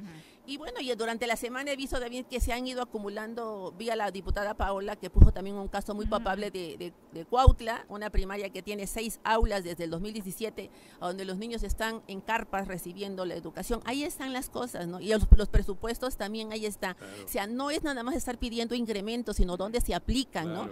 Y para, para ejemplo tenemos eso. Entonces, bueno, esperemos que realmente las auditorías sean y nos den una luz para realmente Ojalá. ubicar a los funcionarios en su justa dimensión, porque ayer yo les decía, yo oí también que hubo un banderazo de, de salida de libros de texto, cuando realmente es un problema a nivel nacional y que ve- yo estaba es- viendo, investigando con la Secretaría de Educación Pública, con Leticia Arriaga, que es la actual, este, Ramírez, digo, que es la actual directora secretaria de Educación y el director de materiales educativos es Mars Arriaga y que realmente él- ellos están diciendo que nada más se tienen impresos los libros de hasta cuarto año, los de secundaria saldrán en agosto y la propia secretaria dijo Están peor que las placas aquí. que en agosto saldrán esos libros de texto, Ajá. pero aquí dieron con pompa y platillos ayer que ya se distribuyeron los Porque libros ni de texto. enterados, doctor, eh, Desde-. Porque ni enterados. Entonces dije, tampoco se vale distorsionar la información porque la realidad es otra. Salieron unos libros de textos hasta cuarto años y en la otra fase, que será la segunda parte, agosto. en agosto vendrán los libros de quinto y sexto y se esperan que salgan los de secundaria, ¿no? Y a ver si antes de que salgan podemos, dentro de lo que se conoce, analizar el contenido, ¿no? Que por supuesto será importante. Sería muy interesante también ver esos contenidos porque a final de cuentas, ¿por qué se han detenido tanto si es algo que no es un secreto, que ya hay presupuestos etiquetados para eso, para hacer las respectivas impresiones y decirles que a final de cuentas, bueno, se vienen a un taller intensivo, a la fase intensiva, los maestros que también yo diría, ¿por qué llevaron la fase intensiva al ciclo de, escolar? ¿Por qué también no se pudo haber hecho también a través de, vías de una plataforma, como se dieron las clases cuando estuvimos en pandemia, ¿no? Y que a final de cuentas también dieron resultados los maestros y que ahí tendrían, si realmente el ánimo fuera reposicionar y ver realmente el trabajo del magisterio, ¿no? Sin duda. Maestra, Bueno, muchas gracias. excelente por día. acompañarnos. Y Muy buenos días. Ya mm, se nos acabó el tiempo. Hay otros colaboradores, abogados, Elael Acevedo, Edgar Márquez, que también son, Edgar. son abogados. Sí. Y también eh, algunos que les queremos dar nuestro agradecimiento, los abogados eh, José Luis Telles, también Fernando Nevada, que están eh, trabajando con nosotros. en No, hay muchos, asuntos, muchos, muchos. eh, que Muchos por supuesto su trabajo nos tiene mujeres. muy contentos. Muchas gracias. Pepe Casas. Viri, Juanjo, maestra, y a los aboguebrios a partir de las 3 de la tarde. No me quiero la- imaginar el no, y suelen ser muy buenos, muy buenos. Un abrazo a todos, amigos. Ya no nos invitan. No, antes íbamos, ¿verdad? Sí, bueno, qué mala reputación tienes. Ya, ya nos vamos. Que tengan excelente día. Los esperamos mañana en punto de las 7.